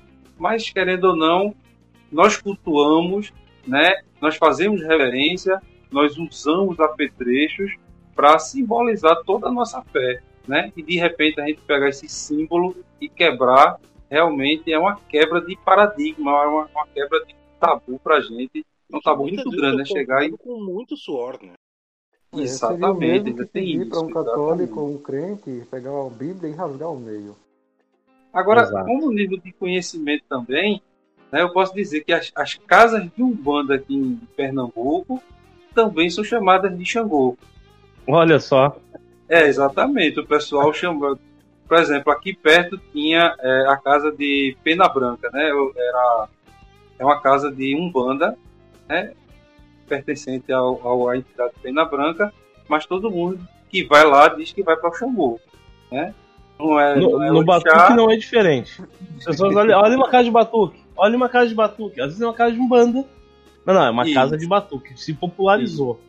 Né? Mas já que a gente tá falando. bombo virou, virou, virou Xangô. É, Só ter É, batido. pô, Teve, teve sabe, só tudo é batuque. Aqui no sul é tudo É. batuta. Já que a gente tá falando, dessa, falando um pouquinho dessa questão de política, e pegando o gancho de, um, de uma pauta que ficou lá atrás, né? A gente tem uma lei federal aí que propõe a questão da obrigatoriedade do ensino de cultura e história africana nas escolas. Como eu falei aqui no começo, né, que a gente teve um, um briefing inicial e que foi uma aula de história. E o Felipe ficou de falar um pouquinho do Nagô que ia se aprofundar. E eu não esqueci dessa parte, eu quero ouvir, até para que a gente consiga fazer valer essa lei. Vamos embora, vamos lá. Deixa eu pegar aqui meu, meu manual para poder ter base, né? Vamos lá. Ah, em questão histórica, falando da história do Nagô, como eu citei lá atrás, ah, o Nagô ele vem de povos iorubás, né? Tudo que é iorubá, tudo que tem o termo iorubá, eh, traz aí a, a raiz Nagô, né? Se você fala iorubá na, na sua casa, se você tem algum cantigo iorubá, ah, se tem alguma toada em Yorubá, você está trazendo aí uma referência do Nagô dentro da sua casa. E vou explicar o porquê disso, né? Dentro da história do Nagô, como eu falei, a, a primeira, a primeira cidade, né, o primeiro reino, se chamava o reino de Oió. Esse reino de Oió tinha um primeiro regente dele, né, na história Nagô, se chamava Ododuá certo? Ododuá viria a ser o primeiro rei de Oió. Oió, ele não tinha tribos, ele não tinha nações, ele não tinha cidades. Era só um reino, um reino único, onde se englobava, englobava aí todos os filhos que falavam Yorubá. Que, tavam, que traziam essa tradição Yorubá vieram aí dessa terra chamada Oió. Oió, na verdade, já vem, já vem a ser o reino, né? Ah, aonde tudo começou, né? Oió foi um reino dos Yorubais, povo africano que habitava, que hoje habita na, na Nigéria. Eh, os anos do poder do reino de Oió foram aproximadamente entre 1600, deixa eu só ter certeza aqui, isso mesmo, 1650 até 1750. Durante este período, Oió dominou na região por volta da Gana, certo? Ali por volta da Nigéria, certo? Ah, aonde hoje atua- atua-se, na verdade, a Nigéria propriamente dita. Há cerca de mil anos, os Yorubás, eu estou lendo aqui para poder não errar nada, tá? Há cerca de mil anos, os Yorubás chegaram ao oeste do rio Niger e formaram numerosos reinos, certo? Daí, aí tem grande explicação, né? Quando eles saem de Oió, eles vão começando assim a, a migrar para fora de Oió e formam outros reinos que, segundo a tradição, ah, foram fundados por Ododuá, como eu citei, ah, tornou-se ele, Oió, o rei, o fundador dessas demais fundações, certo? Que estavam ao redor de Oió, certo? Ao redor do reino de Oió, e tornou-se um imperador, entre palavras, assim se eu posso falar, que na verdade esse termo não era usado, né? Ah, o imperador dessas, desses reinos, dessas civilizações.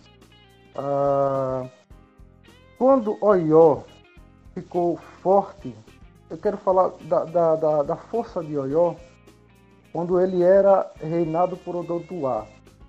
Oió, quando era reinado por Ododuá, não havia guerras internas. Não havia guerras entre esses reinos que estavam em volta dessa, dessa grande, desse grande reino.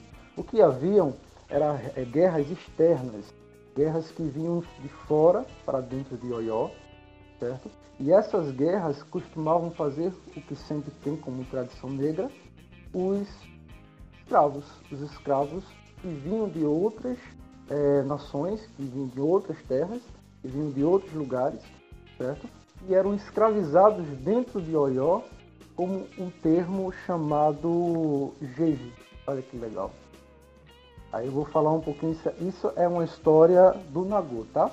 Os jeje, quando viam é, para escravizados como estrangeiros das terras de Oió, eles não eram chamados de estrangeiros, eram chamados de jeje. Eles eram iorubanos, assim como as cidades ao redor, certo? No entanto, não era do reino de Oió. Era um reino adjacente de Oió, que eram também iorubanos. Nessa época, é importante salientar que não existia divisões geográficas que delimitassem os reinos. Os reinos eram divididos por populações.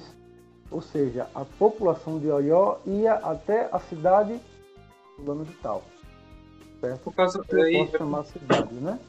por causa de conquistas, na verdade, né? Isso. Acontecia conquistas, né? Ele ia conquistando o povo e seu território ia aumentando, né? Aumentando, aumentando, aumentando. E ali ia se abrangendo através das conquistas daqueles povos, não pelo território geograficamente já dividido, né? Quando é que isso começa a se dividir? Bom, tudo começa a se dividir com a queda de Ododuá. Ododuá, ele cai, ele chega a, a coifar, a falecer, certo? E deixa o seu filho, Xangô, para reinar no lugar dele. Quando Xangô começa a reinar no lugar dele, os outros filhos de Ododuá também começaram a reinar sobre seus próprios reinos, sobre seus próprios tribos. Certo, cara? Eu posso chamar tribo agora, né? Perderam a união, né? Perderam sua união, foram fragmentados. Oió deixou de ser uma terra unificada, certo? E passou a ser fragmentada entre as demais ah, nações. Por isso que hoje, na história, se a gente for pesquisar, os povos iorubanos e os povos jejes, eles estão totalmente entrelaçados na história. É muito difícil você separar o jeje do, do Yorubá por causa de quando eles chegaram antes da separação ah, e passaram a ser escravos, se misturaram com a cultura de Oió, passaram a ser um povo só, o povo Yorubá, o povo que fala Yorubá. Ne- Nesse ponto aí, são, como você falou, são todos adjacentes lá. E na região onde existia é, culto a Nanã, ele dividiu esse culto entre os, os Yorubás, no caso o povo de Oió, como também o povo Jeje também cultua esse orixá Nanã, ou seja, eles carregam esse orixá em comum. Na verdade, eles chamam de Vodum, né? Isso, isso mesmo. É, a população é, que era de Oió, ela era muito voltada a, a mercadorias e rotas comerciais terrestres, certo? E isso é importante por quê? Porque quando os portugueses chegaram a, a, a começar a fazer a, a escravidão com mais afinco, eles precisavam inicialmente fazer essas rotas terrestres. Eles só passaram a fazer as rotas marítimas porque perceberam que não conseguiam fazer as rotas terrestres de forma positiva, de forma próspera para eles. Custava muito para eles fazer a, a, a- a escravidão através de rota terrestre. E uma das barreiras para fazer essa rota terrestre era o povo de Oió, que não aceitava intrusos de forma alguma, certo? Estava ali firme e forte. Aí eu vou falar agora dos Nupes, que era um povo que viviam próximo a Oió e possuíam cavalaria altamente treinada. Eram os povos ah, defensores ah, das regiões ao redor e eles eh, tentaram posteriormente eh, invadir Oió para adquirir esse poder que eram feitos dentro do- da regência dos Obais, que eram um dos povos ah, de Oiô, né? De Oió, né? Que, da- que dentro do Jeje seriam já os Dadais, né? Dadais eram dos povos Jejes e os Obais os dos povos Nagô. No entanto, a língua predominante era o Yorubá.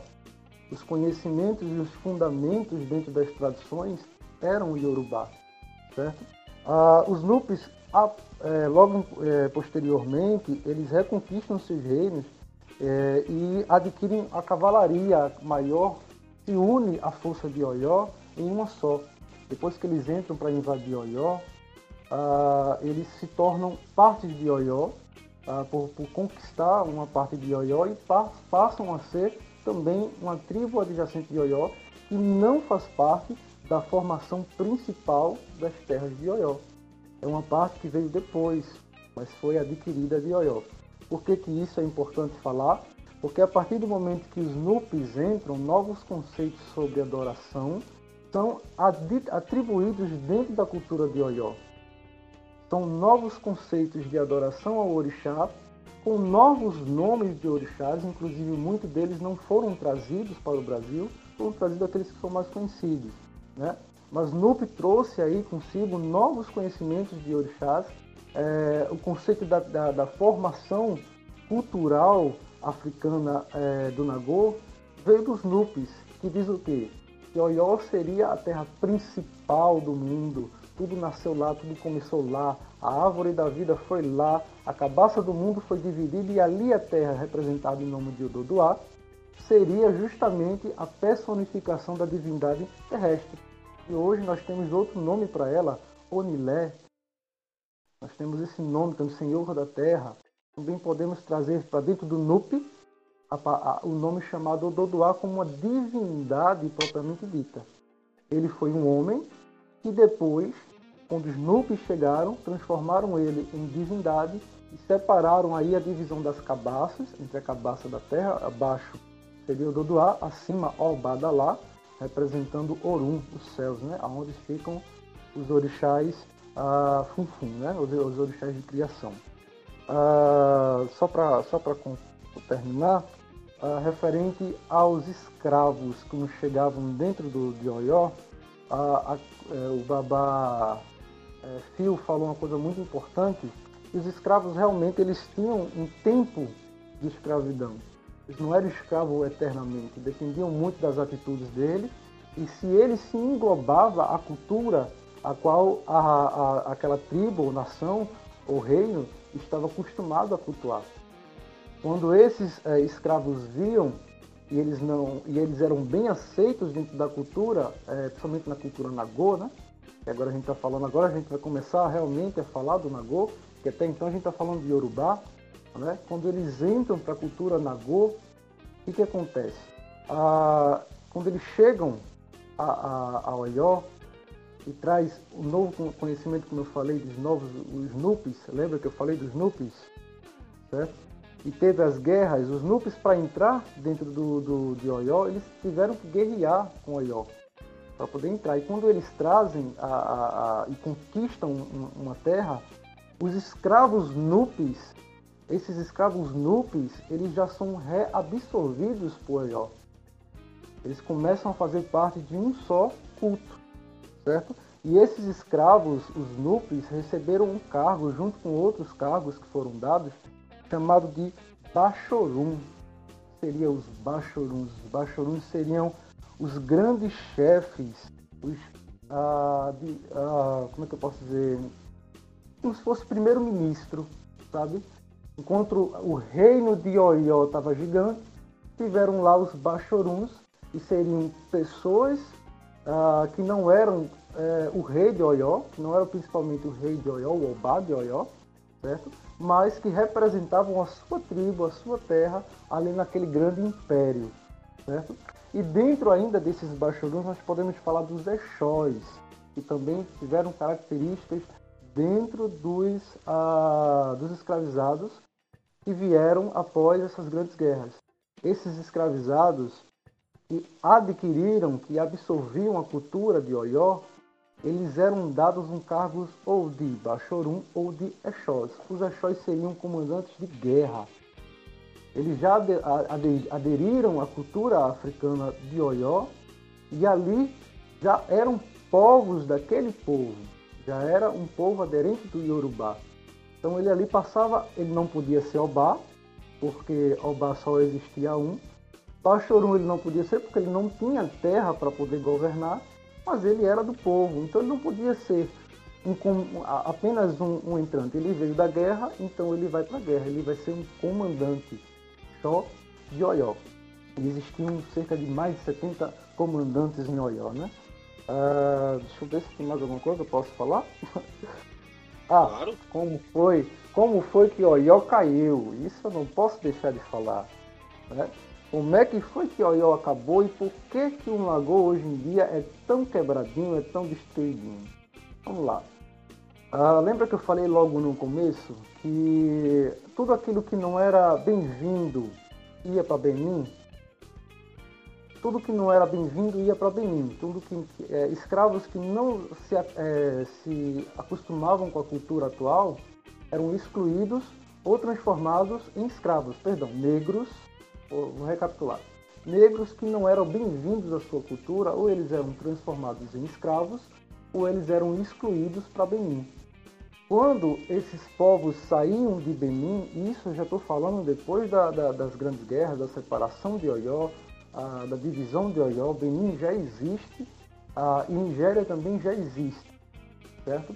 Ah, quando eles vão para Benin, eles se misturam com diversas outras culturas, com diversos outros é, cultos africanos, como o culto Angola, como o culto Jeje, como o culto Bantu, como o culto ah, próprio Nagô. Certo? Nagô, na verdade, ainda não existia, né?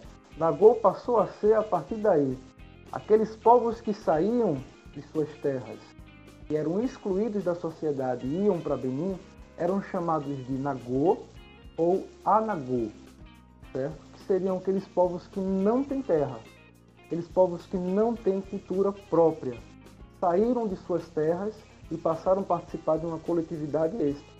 Inclusive hoje, até hoje, Benin tem essa cultura social, se assemelhar a diversas outras culturas de vários países por herança histórica.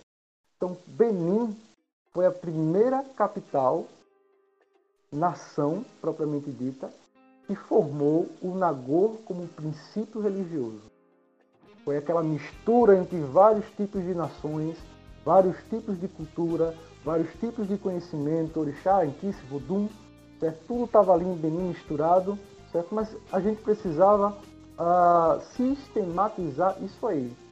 Então Nagô ainda não era sistematizado, não era tido como, uh, entre outras palavras, vou botar aqui uma aspa, uh, como religião.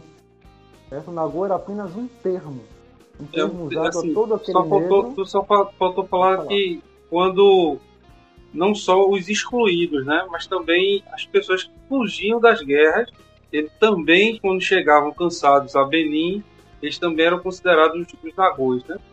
Eram, só, eram fugitivos também, né? Então, quando a, a, a, escravi, a, escravidão, a escravidão, quando a escravidão a, voltou a, a, ser um comércio lucrativo, quando? Exatamente quando começou a abrir as rotas marítimas. Quando Pedro Álvares Cabral veio lá das Índias, passava ali ó, pela América do Sul, ó, passava ali pela América do Sul e via ao Brasil. Ali começou a ser produtivo ser escravo. E aonde foi que, que os escravos mais eram capturados? Eu tenho aqui uh, três rotas para falar para vocês, as rotas mais importantes, né? A rota da Guiné, a rota de Mina e a rota de Angola. Qual que é a rota do Nagu? A rota do Nagu é a rota da Guiné e a rota de Mina. A rota da Guiné que veio da Europa, que vinha mais da Europa, certo? e a rota de Mina que vinha direto de Benin ou da Nigéria. Certo? Então, quando eles passavam pelas costas da Nigéria, ele via aquele povo falando em Yorubá, ele via aquele povo tudo falando em Yorubá, então para ele ele era Nagô. Tá falando em Yorubá, então é Nagô. Então ele pegava aqueles escravos que estavam na costa, que já eram excluídos de suas próprias culturas, botavam dentro das, da, da, da, das embarcações e não pagavam sequer a, a, os custos aos obais e os grandes reis sobre aquele escravo. Eles eram, no começo, literalmente roubados da sua terra. Eles não eram comprados como foi posteriormente, né? Eles eram roubados, eles passavam ali na, na orla. Isso, sequestrado, literalmente. Então, pelas matas, vem embora. Tu não tem terra, tu não tem ninguém, não tem uma tribo, não tem um guerreiro para te defender, então tu é Nagô. Certo? Então, veio ao Brasil Nagôs Nagôs Queto, Nagôs Jeje, Nagôs Angola, Nagôs é, de vários tipos de cultura, né? que quando chegaram ao Brasil, principalmente da rota da Guiné, e foi a primeira rota a chegar ao Brasil, pela, pela, pela rota europeia, trazendo realmente negros que eram iorubais descendentes de Oió, ah, já tinha uma tradição previamente prescrita. Qual era essa tradição? A cultuação dos orixás abaixo das imagens católicas. Isso já existia quando a rota de Mina veio ao Brasil, né? que era justamente entre o intercâmbio ali entre uh, Porto Seguro e o Brasil, né? Tava ali, ó, Porto Seguro, uh, Benin, uh, Camarões, uh, toda essa, essa, essa, rota próxima da Nigéria, tudo ali pertinho, ó, vem-se embora pela rota de Minas certo? Mas antes da Rota de Minas chegar, a Rota da Guiné já estava presente. Os negros, que eram descendentes, muitos deles às vezes fugidos das guerras de Oió, eram entregues por livre e espontânea vontade na Europa, porque eles não queriam guerra às vezes eram príncipes, eram princesas, e que saíam de suas terras fugindo com sua caravana para ir para a Europa, iam direto para a Europa e viam que os portugueses ricaços, as grandes hierarquias portuguesas, chegavam ao Brasil com esses povos de herança cultural africana. Foram os primeiros povos a chegar aqui, foram os povos de Oió, através das caravanas de, da Rota da Guiné. Então, quando eles chegaram, o povo de Minas chegou, através da Rota de Minas, chegou ao Brasil, o culto ao orixá já estava previamente predestinado através do sincretismo religioso. O sincretismo religioso estava adepto dentro dos negros, através das louças que ficavam abaixo, inclusive eram convenientemente postas abaixo das imagens para que os negros tivessem submissão à, idola, à idolatração. A idolatração está correto esse termo? Idolatria. A idolatria. A idolatria dos, do, do, do cristianismo. Então o branco, na época, ele sabia que embaixo tinha o santo. Ele colocava de propósito, ele deixava de propósito, porque senão o negro não ia.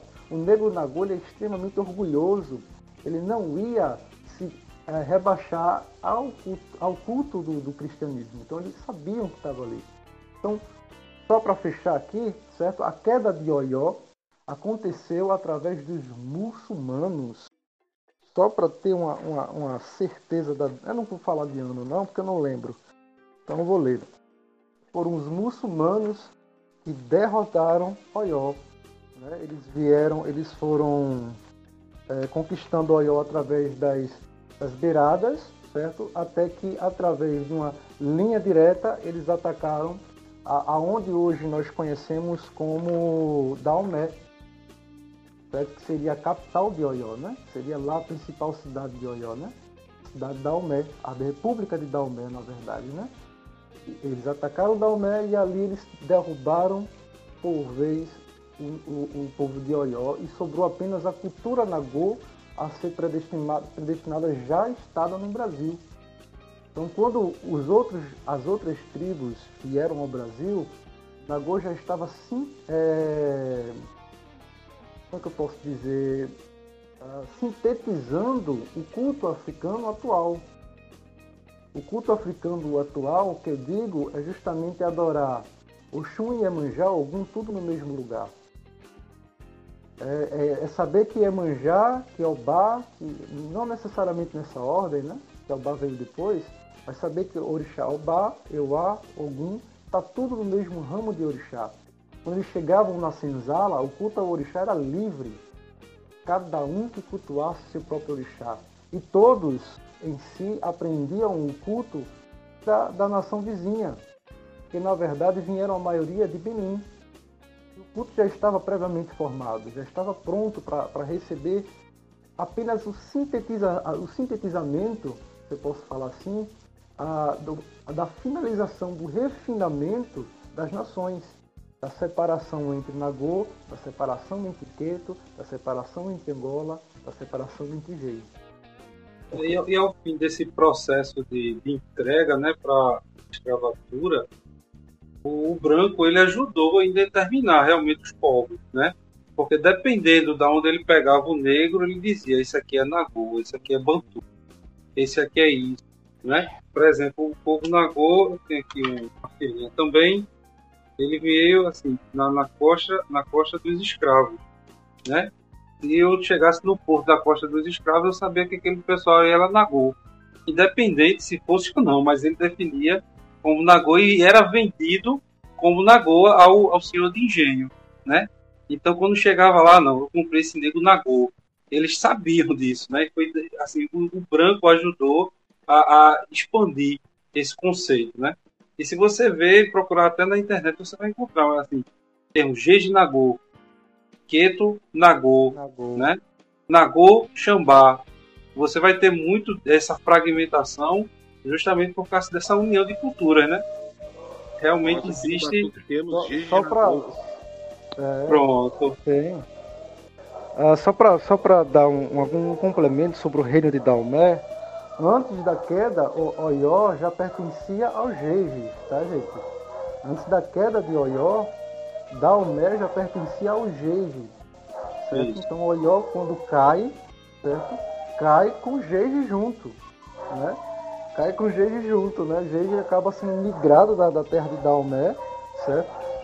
Que, que na verdade Geige era o povo Efon, né? Efon. Eles, é, exatamente. a gente chama de Geige, mas o povo era o né? Efon, né?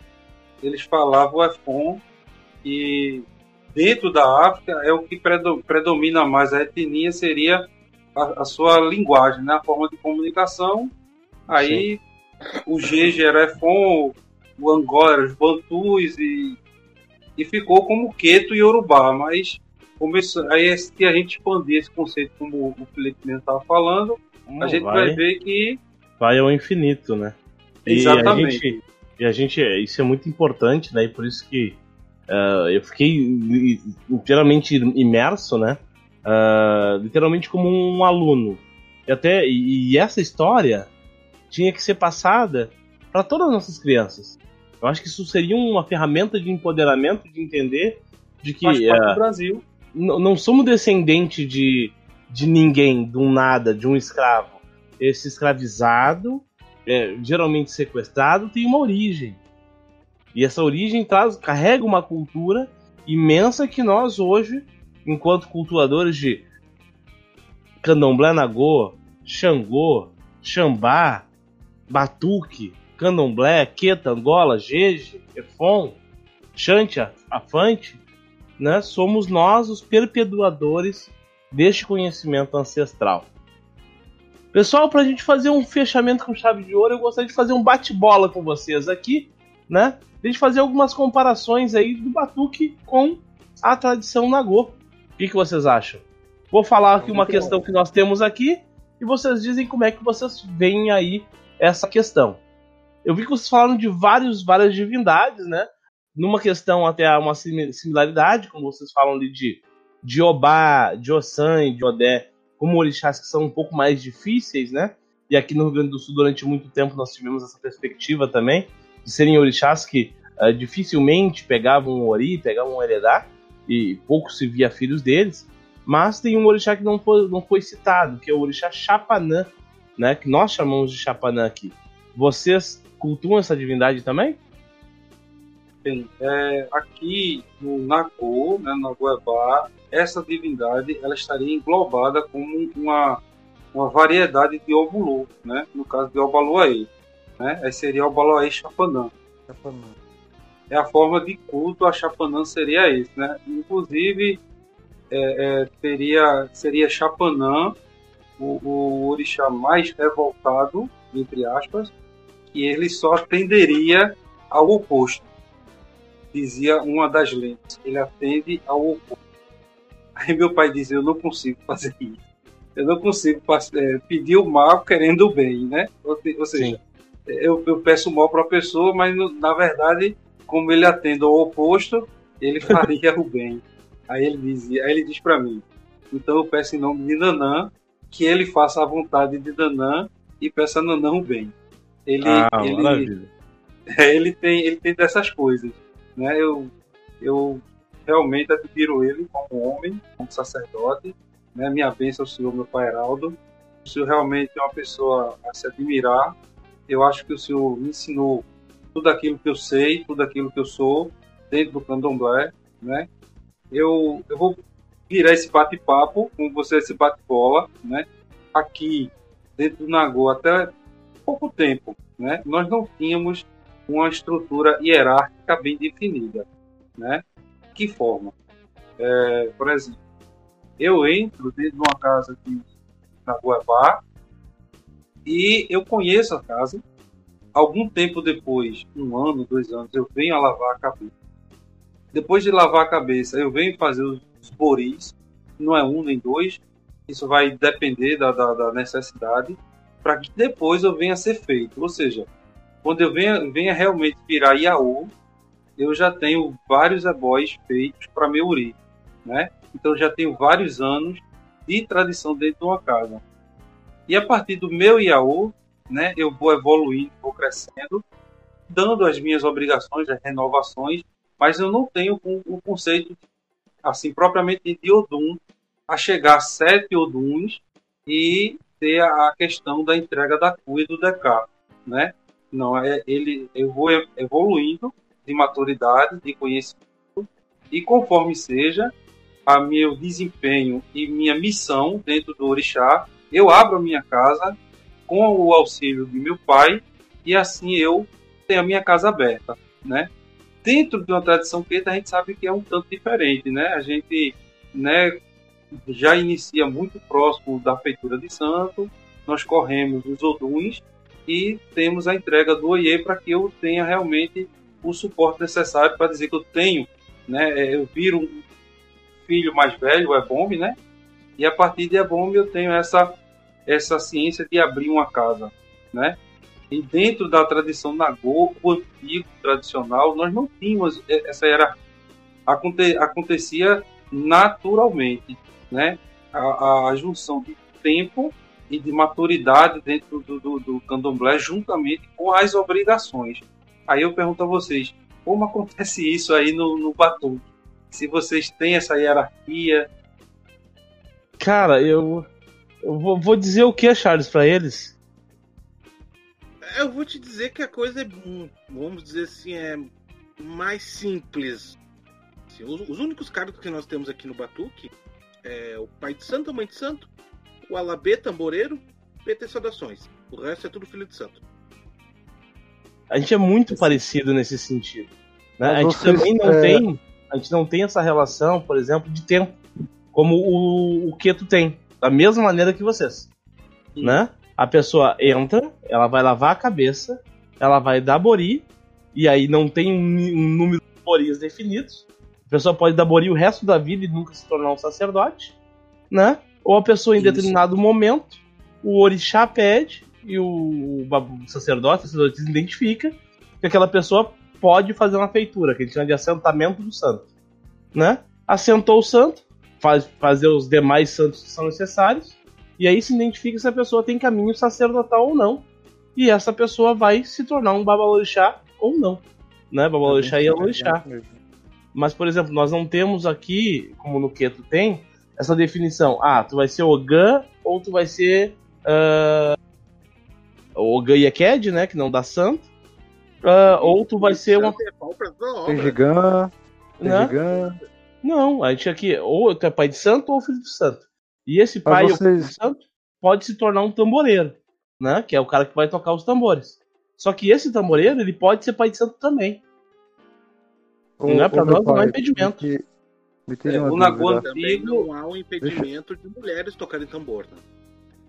Interessante. Pronto, interessante. Na, na antigo, ah, deixa eu só fazer uma pergunta. O, o, o, meu pai, me tire uma dúvida. Essa questão que, você, que o senhor falou aí referente, a Iaô, vocês têm? Tem esse termo, Iaô? Não. Não é costume não. do batuque usar esse termo. Não, não é. Pelo menos Porque, na é, minha o... casa, na casa do Fio e mais outros. Nossa. O, o que, que, o que, que a gente diz assim, né? Porque como o batuque ele ficou muito tempo isolado aqui no sul, né? A gente entende que nós temos a posição, mas nós não usamos a nomenclatura. É essa a relação. Né? Nós temos a posição, mas não temos a nomenclatura, porque a gente ficou muito tempo isolado e onde essas nomenclaturas que a nossa ancestralidade afro-gaúcha não entendeu que era uma algo extremamente necessário de se preservar. Ter o, ter o nome ou não ter o nome para nós não faz diferença.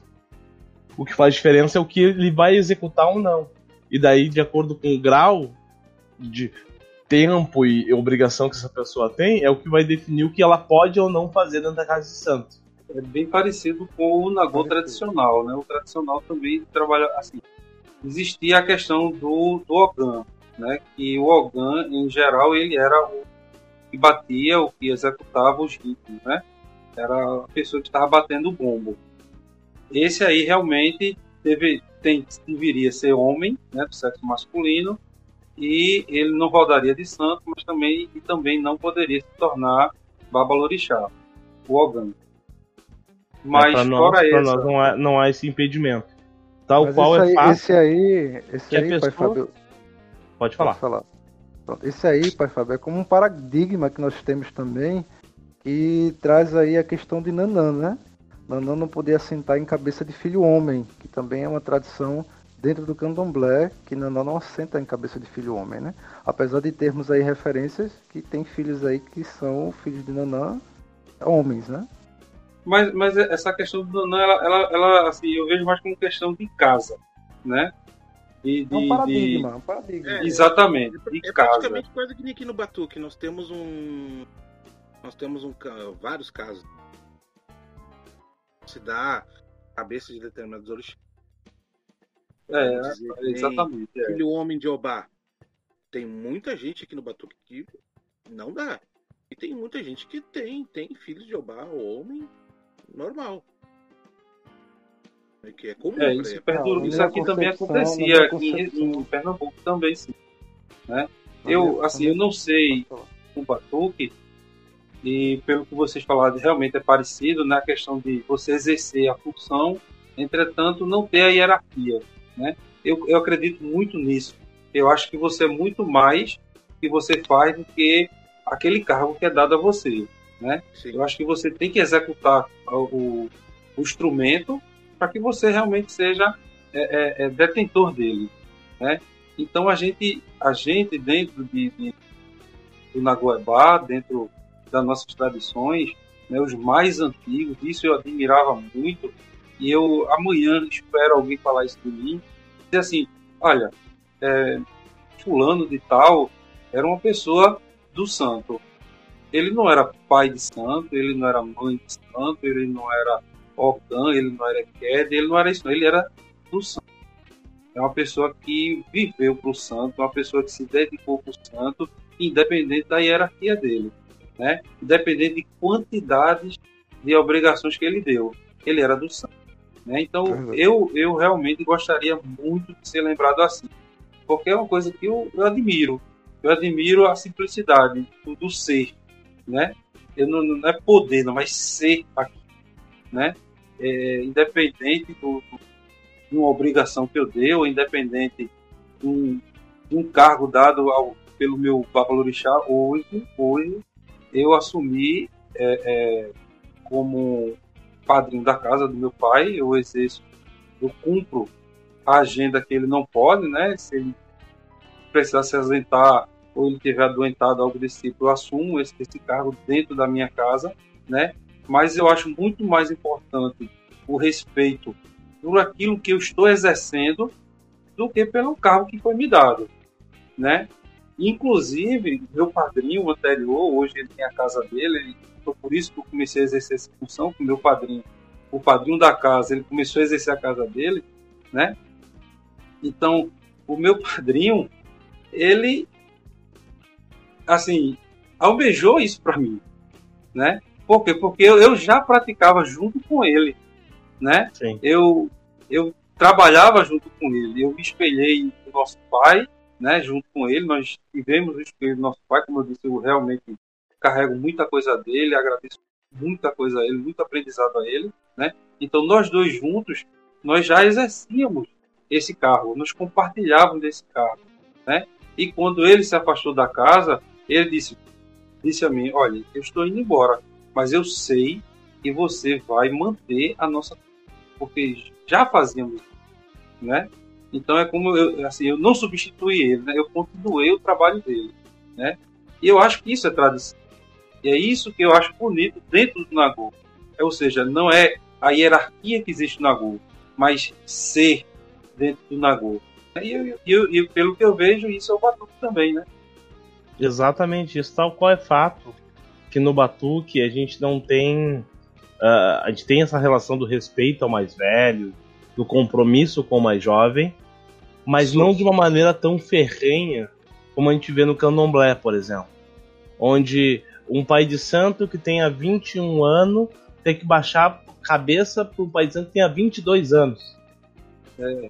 Com, quase como se fosse uma submissão. Né? O nosso sistema é um pouco mais militarista, onde um sargento e um outro sargento, ambos são sargentos. A partir do momento que tu chegou naquele patamar, quem pode dizer que tu não que tu tá errado, que tu tá uh, inferior, é o teu mais velho da tua família. Isso. Da tua casa. Mas o, o outro que tem 21 anos, que é da outra casa, e tu tem 15 anos, se tu é pai de santo também, não é ele que vai dizer que tu tá errado. É isso, O máximo que vai acontecer é tu poder dizer assim, ó, beleza, tu acha que tá errado, então tu vai lá e diz pro meu pai de santo que ele tá errado. Mas não é tu, que é de outra casa, outra família, outra tradição, que vai dizer que o que desva- des- ah, deslegitimar aquilo que a minha tradição determina. Então, e isso eu acabo vendo hoje, tendo várias relações nacionais. e Muitas vezes o pessoal. Não, não, não, mas eu tenho 18 anos e 6 meses a mais. Eu fiz em janeiro, em julho. Ô, peraí. A gente, não tá, a gente não tá aqui ocupando o mesmo cargo, usando a mesma, a mesma cadeira, a mesma coroa. Por que, que tu é superior a mim ou eu sou superior a ti? Né? Tanto é que eu até brinco. entender, não sei por que que tem isso tem no canal. né? Eu até brinco com, com aqueles que se dizem, ah, não, que tu é mais velho, que tal. Não, perante o orixá, quem, é, quem tá acima de mim é só o orixá. O meu, aquele que me fez, que é meu pai, e meu orixá. Outra pessoa, se ocupa o mesmo cargo, é pai, é mãe, vai, vai ter o respeito que o cargo merece, mas essa tripudiação que muitas vezes a gente acaba vendo não acontece. Não é comum. Ah, dentro do Nagô, nós temos uma tradição de respeitar eh, sempre o mais velho. Ah, não é o mais velho de idade, né? Mas aquele que tem mais idade dentro do santo. Ah, isso não significa ah, que, por exemplo, Pai Fábio, vamos dar um exemplo, né? Pai Fábio é mais velho do que eu, né? Ele, ele, ele tem muito mais anos do que eu, né? Por obrigação, eu estou obrigado a pedir a benção a ele? Não, né?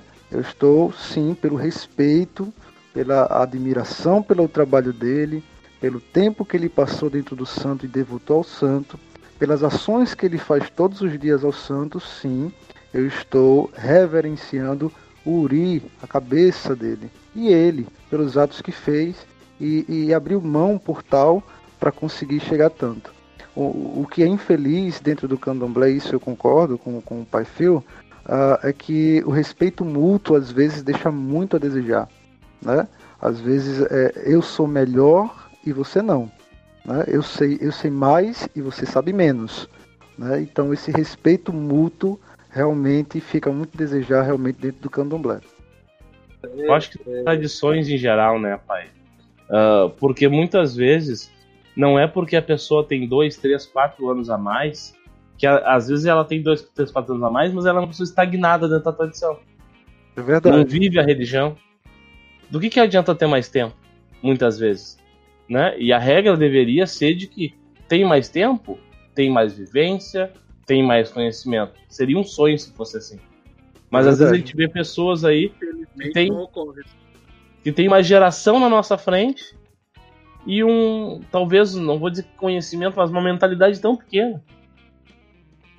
É verdade. É, O, eu- o orixá eu nos ensina dizer- tanta humildade, né? E, e parece que os filhos às vezes não aprendem o que é humilde, não quer ser Eu humilde, né? costumo dizer que acho que idade de a obrigação de que andar com uma palavra chamada maturidade, né? Eu tenho que ter essa maturidade, discernimento do que fazer, do que não fazer, de quem respeitar, quem respeitar não, de respeitar, né? Respeitar o ser, aquela pessoa que está se devotando ao santo, né? Não é porque você é mais velho é inferior a mim. Na verdade, na verdade, você vai ser a minha continuidade. Na verdade, quando eu estiver mais velho, sem força, é você que é o mais novo e vai levar à frente tudo aquilo que eu comecei, né? Isso seria o culto ancestral, né? É como eu disse, eu e repito sempre que estou próximo a meu pai. Agradeço ao Senhor. Por quê? Porque o Senhor começou tudo isso para mim, né? Agora não porque ele me impõe, mas sim porque eu me sinto nessa obrigação de ver o trabalho dele, de saber que o que eu sei depende dele. Uma, uma cena que eu vi, né, em um dos primeiros, é, das primeiras feituras que houve dentro da, da, do meu ilê, eu tive o prazer de acompanhar, né, é que mãe Bilil, né, ela nessa época estava com 101, era 102 anos, né? 102. Ela vem da tradição, realmente ela vem lá da, lá do sítio de Paiadão. Ela foi filha, né, do sítio de Paiadão, né? E ele, ela chegou para meu pai e disse: "Filho, não interessa como A faz, como B você. O importante é como você aprendeu. Porque se você aprendeu assim, faz assim e dá certo, é porque é o jeito. Porque quem determina o jeito certo não sou eu, não é fulano nem beltrano, é o santo. Então, se o santo deu consentimento de você acertar do jeito que você faz, é porque o santo considera o seu jeito, né? E ela diz isso, né? dentro das primeiras feituras, aonde existia o quê? Aquele, aquele receio entre a sociedade de candomblé e ver uma casa nova surgir, né? De ver um, uma pessoa, né, iniciar os seus trabalhos de candomblé, né? E vinha, né, por trás disso tudo, críticas, né? Em cima de, de, de, de uma saída, de um teste, porque hoje em dia candomblé é isso, ninguém consegue enxergar a beleza do que está acontecendo, mas procura detalhes para criticar, né? Em meio a tudo isso, aí você vê uma, uma Yalorixá, né, do porte de 105 anos de tradição, de serviços prestados, de comunicação com o orixá, e dizer algo tão é, é, singelo, mas importante, né, que faz com que você, por mais abalado seja sua fé, você o orixá realmente falou através dessa Yalorixá e ele se comunicou comigo não pelos Dologuns, não pelo Opelé Ipá, mas através de um orixá de 105 anos, tantos e tantos anos de dedicação ao é eu acho isso, achei não, isso muito bonito. Isso, isso é maravilhoso e eu acho que com, com, é, é com esse relato, né, que já chegamos aí, passamos acho que de duas horas de conversa e nós poderíamos virar essa madrugada conversando. Para mim foi extremamente gratificante conhecê-los, conhecer um pouquinho mais do Candomblé Nagô, né? Dizer que esse espaço do BatoCast ele tá sempre aberto para vocês. Viu, ah, tem uma pauta diferente para tratar do Candomblé, esqueceu aquele dia, tem esse fato novo, tá acontecendo isso aqui em Pernambuco e a gente quer esse espaço também. Essa, essa, é, eu brinco que o BatoCast é que nem casa de santo. E a casa de santo a porta tá sempre aberta, principalmente para pessoas boas. E com essas palavras eu gostaria de pedir as considerações finais dos nossos grandes companheiros, nossos grandes babalorixás que fizeram parte do programa de hoje. Pai Felipe, primeiro. Axé. Primeiramente, muito obrigado pela oportunidade, né? A gente sabe que o Nagoa realmente precisa dessa disseminação de conhecimento, precisa de comunicação.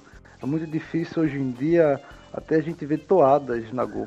É muito difícil mesmo. Então, muito obrigado pela oportunidade. Parabéns pelo excelente trabalho que vocês vêm fazendo aqui no Batcast. Realmente eu acompanho vocês, uh, tanto no Instagram quanto aqui no YouTube. Uh, é realmente é, muito prazeroso é, e a importância que vocês dão à natureza, né? Isso realmente é belíssimo. Ah, bom, muito obrigado mais uma vez, né? Espero estar sempre aqui com vocês de coração aberto. Ah, precisar de mim também pode entrar em contato, vou estar sempre à disposição, tá bom? Axé, pai, axé, obrigado. Eu também, pai Fábio. Também agradeço, realmente foi uma noite muito, muito aproveitosa. Eu muito do encontro, né?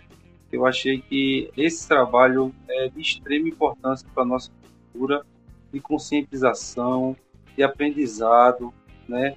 De reflexão sobre tudo que nós fazemos dentro de Candomblé, que pode estar afrontando, né? Pode estar deturpando conceitos, né? A gente realmente aprender e aprender e aprender e no final a gente vai ver que o respeito né, tem que ser mútuo, independente de casa, não independente da nomenclatura, somos todos iguais, estamos lutando pelas mesmas coisas, né?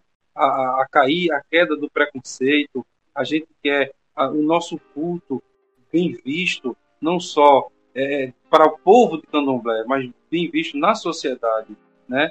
Eu acho que esse canal, essa abertura aqui, ela é realmente a chave de ouro para abrir portas para nosso para nossa cultura, para nosso povo, né? Derrubar essas barreiras que existem né, dentro da sociedade quando se fala em religião. Muito obrigado, Pai Felipe. Muito obrigado, Pai Charles. E não, Deus, o Lorum, né? Sempre abençoe. Pai, não, ainda não. Ainda não. Mas, olha, veja só. Eu, eu, eu tenho o seguinte. Aquela pessoa que cuida de outra é um pai, né? Se eu estou cuidando de um, de um, de um, de um segundo, de um terceiro, eu sou um pai. Né? Esse, esse conceito eu tiro justamente de um, de um, de um, de um historiador e, e, e filantropo. Ele viajou para a África né? e viu um velho atravessando a rua e de repente encheu de criança ao redor dele, né? E todo mundo gritando babá, babá, babá, babá. E esse estudioso perguntou ao senhor, todos eram filhos dele. Ele disse: não. Todos aqueles mais velhos que tomam a responsabilidade de cuidar de outro é um pai. Independente, né? Independente de ser filho de sangue ou não. Mas se você está cuidando dele, você é pai, né? Então, com certeza, você está cuidando de alguém. E eu acredito fielmente que você vai ser, é e será sempre um bom pai, né? Dentro da nossa religião, dentro da nossa. Tá? É. Um abraço para todos vocês, né? Meus respeitos e admirações. Então, deixa teu recado final para os nossos ouvintes aí, visualizadores, Charles. Bom, eu tô. Como é que eu vou te dizer? Abismado. Tanta informação, nem sei como é que eu vou processar isso. É tanta informação, vou ter que ver umas duas, três vezes esse episódio depois que. Uh, mas agradeço a, a, presença dos convidados. Gratificante a informação que vocês trouxeram. Uh, outra coisa que bateu muito é ver esse amor, essa esse amor ao sagrado, ação, teu orixá. Isso hoje em dia é difícil de ver. Pelo menos aqui no Batuque tem muita gente que está fazendo horrores de coisa em nome dos. Isso machuca muito, tanto eu quanto o Jean, contra outros participantes. Isso machuca muito, muito. Gente, eu, particularmente, eu tô desde os 10, muito, desde os 7 anos na mesma mão. E eu vejo muita coisa acontecer, muita coisa acontece na rua, claro, nunca aconteceu aqui em casa. Mas eu vejo na rua muita coisa que me deixa muito triste. Ver esse amor, esse, essa, essa, esse amor que vocês, pelo, tanto pela ancestralidade, quanto pela nação, quanto pela origem, me deixa muito feliz. Muito feliz mesmo. Então, agradeço a visita de vocês e que venham mais seguido apareçam mais aí. Então, com essas palavras aí e esse podcast riquíssimo que nós tivemos hoje, que eu não me despeço, eu digo que logo logo tem mais Batucast para você que está nos ouvindo. E considere acompanhar nossas redes sociais lá no Facebook Rede Batuque RS, no Instagram arroba Batuque RS, segue lá. E considere nos apoiar nas nossas campanhas, campanha lá no YouTube, no nosso clube de membros, onde você pode acompanhar as gravações dos nossos podcasts ao vivo e também no nosso apoia-se, apoia.se, apoia.se barra batuquers, onde você também pode estar nos ajudando a pagar o editor, porque não tá fácil, a pandemia tá ah. tá pegando. um grande abraço a todos e um grande axé para nós e a bênção dos nossos orixás.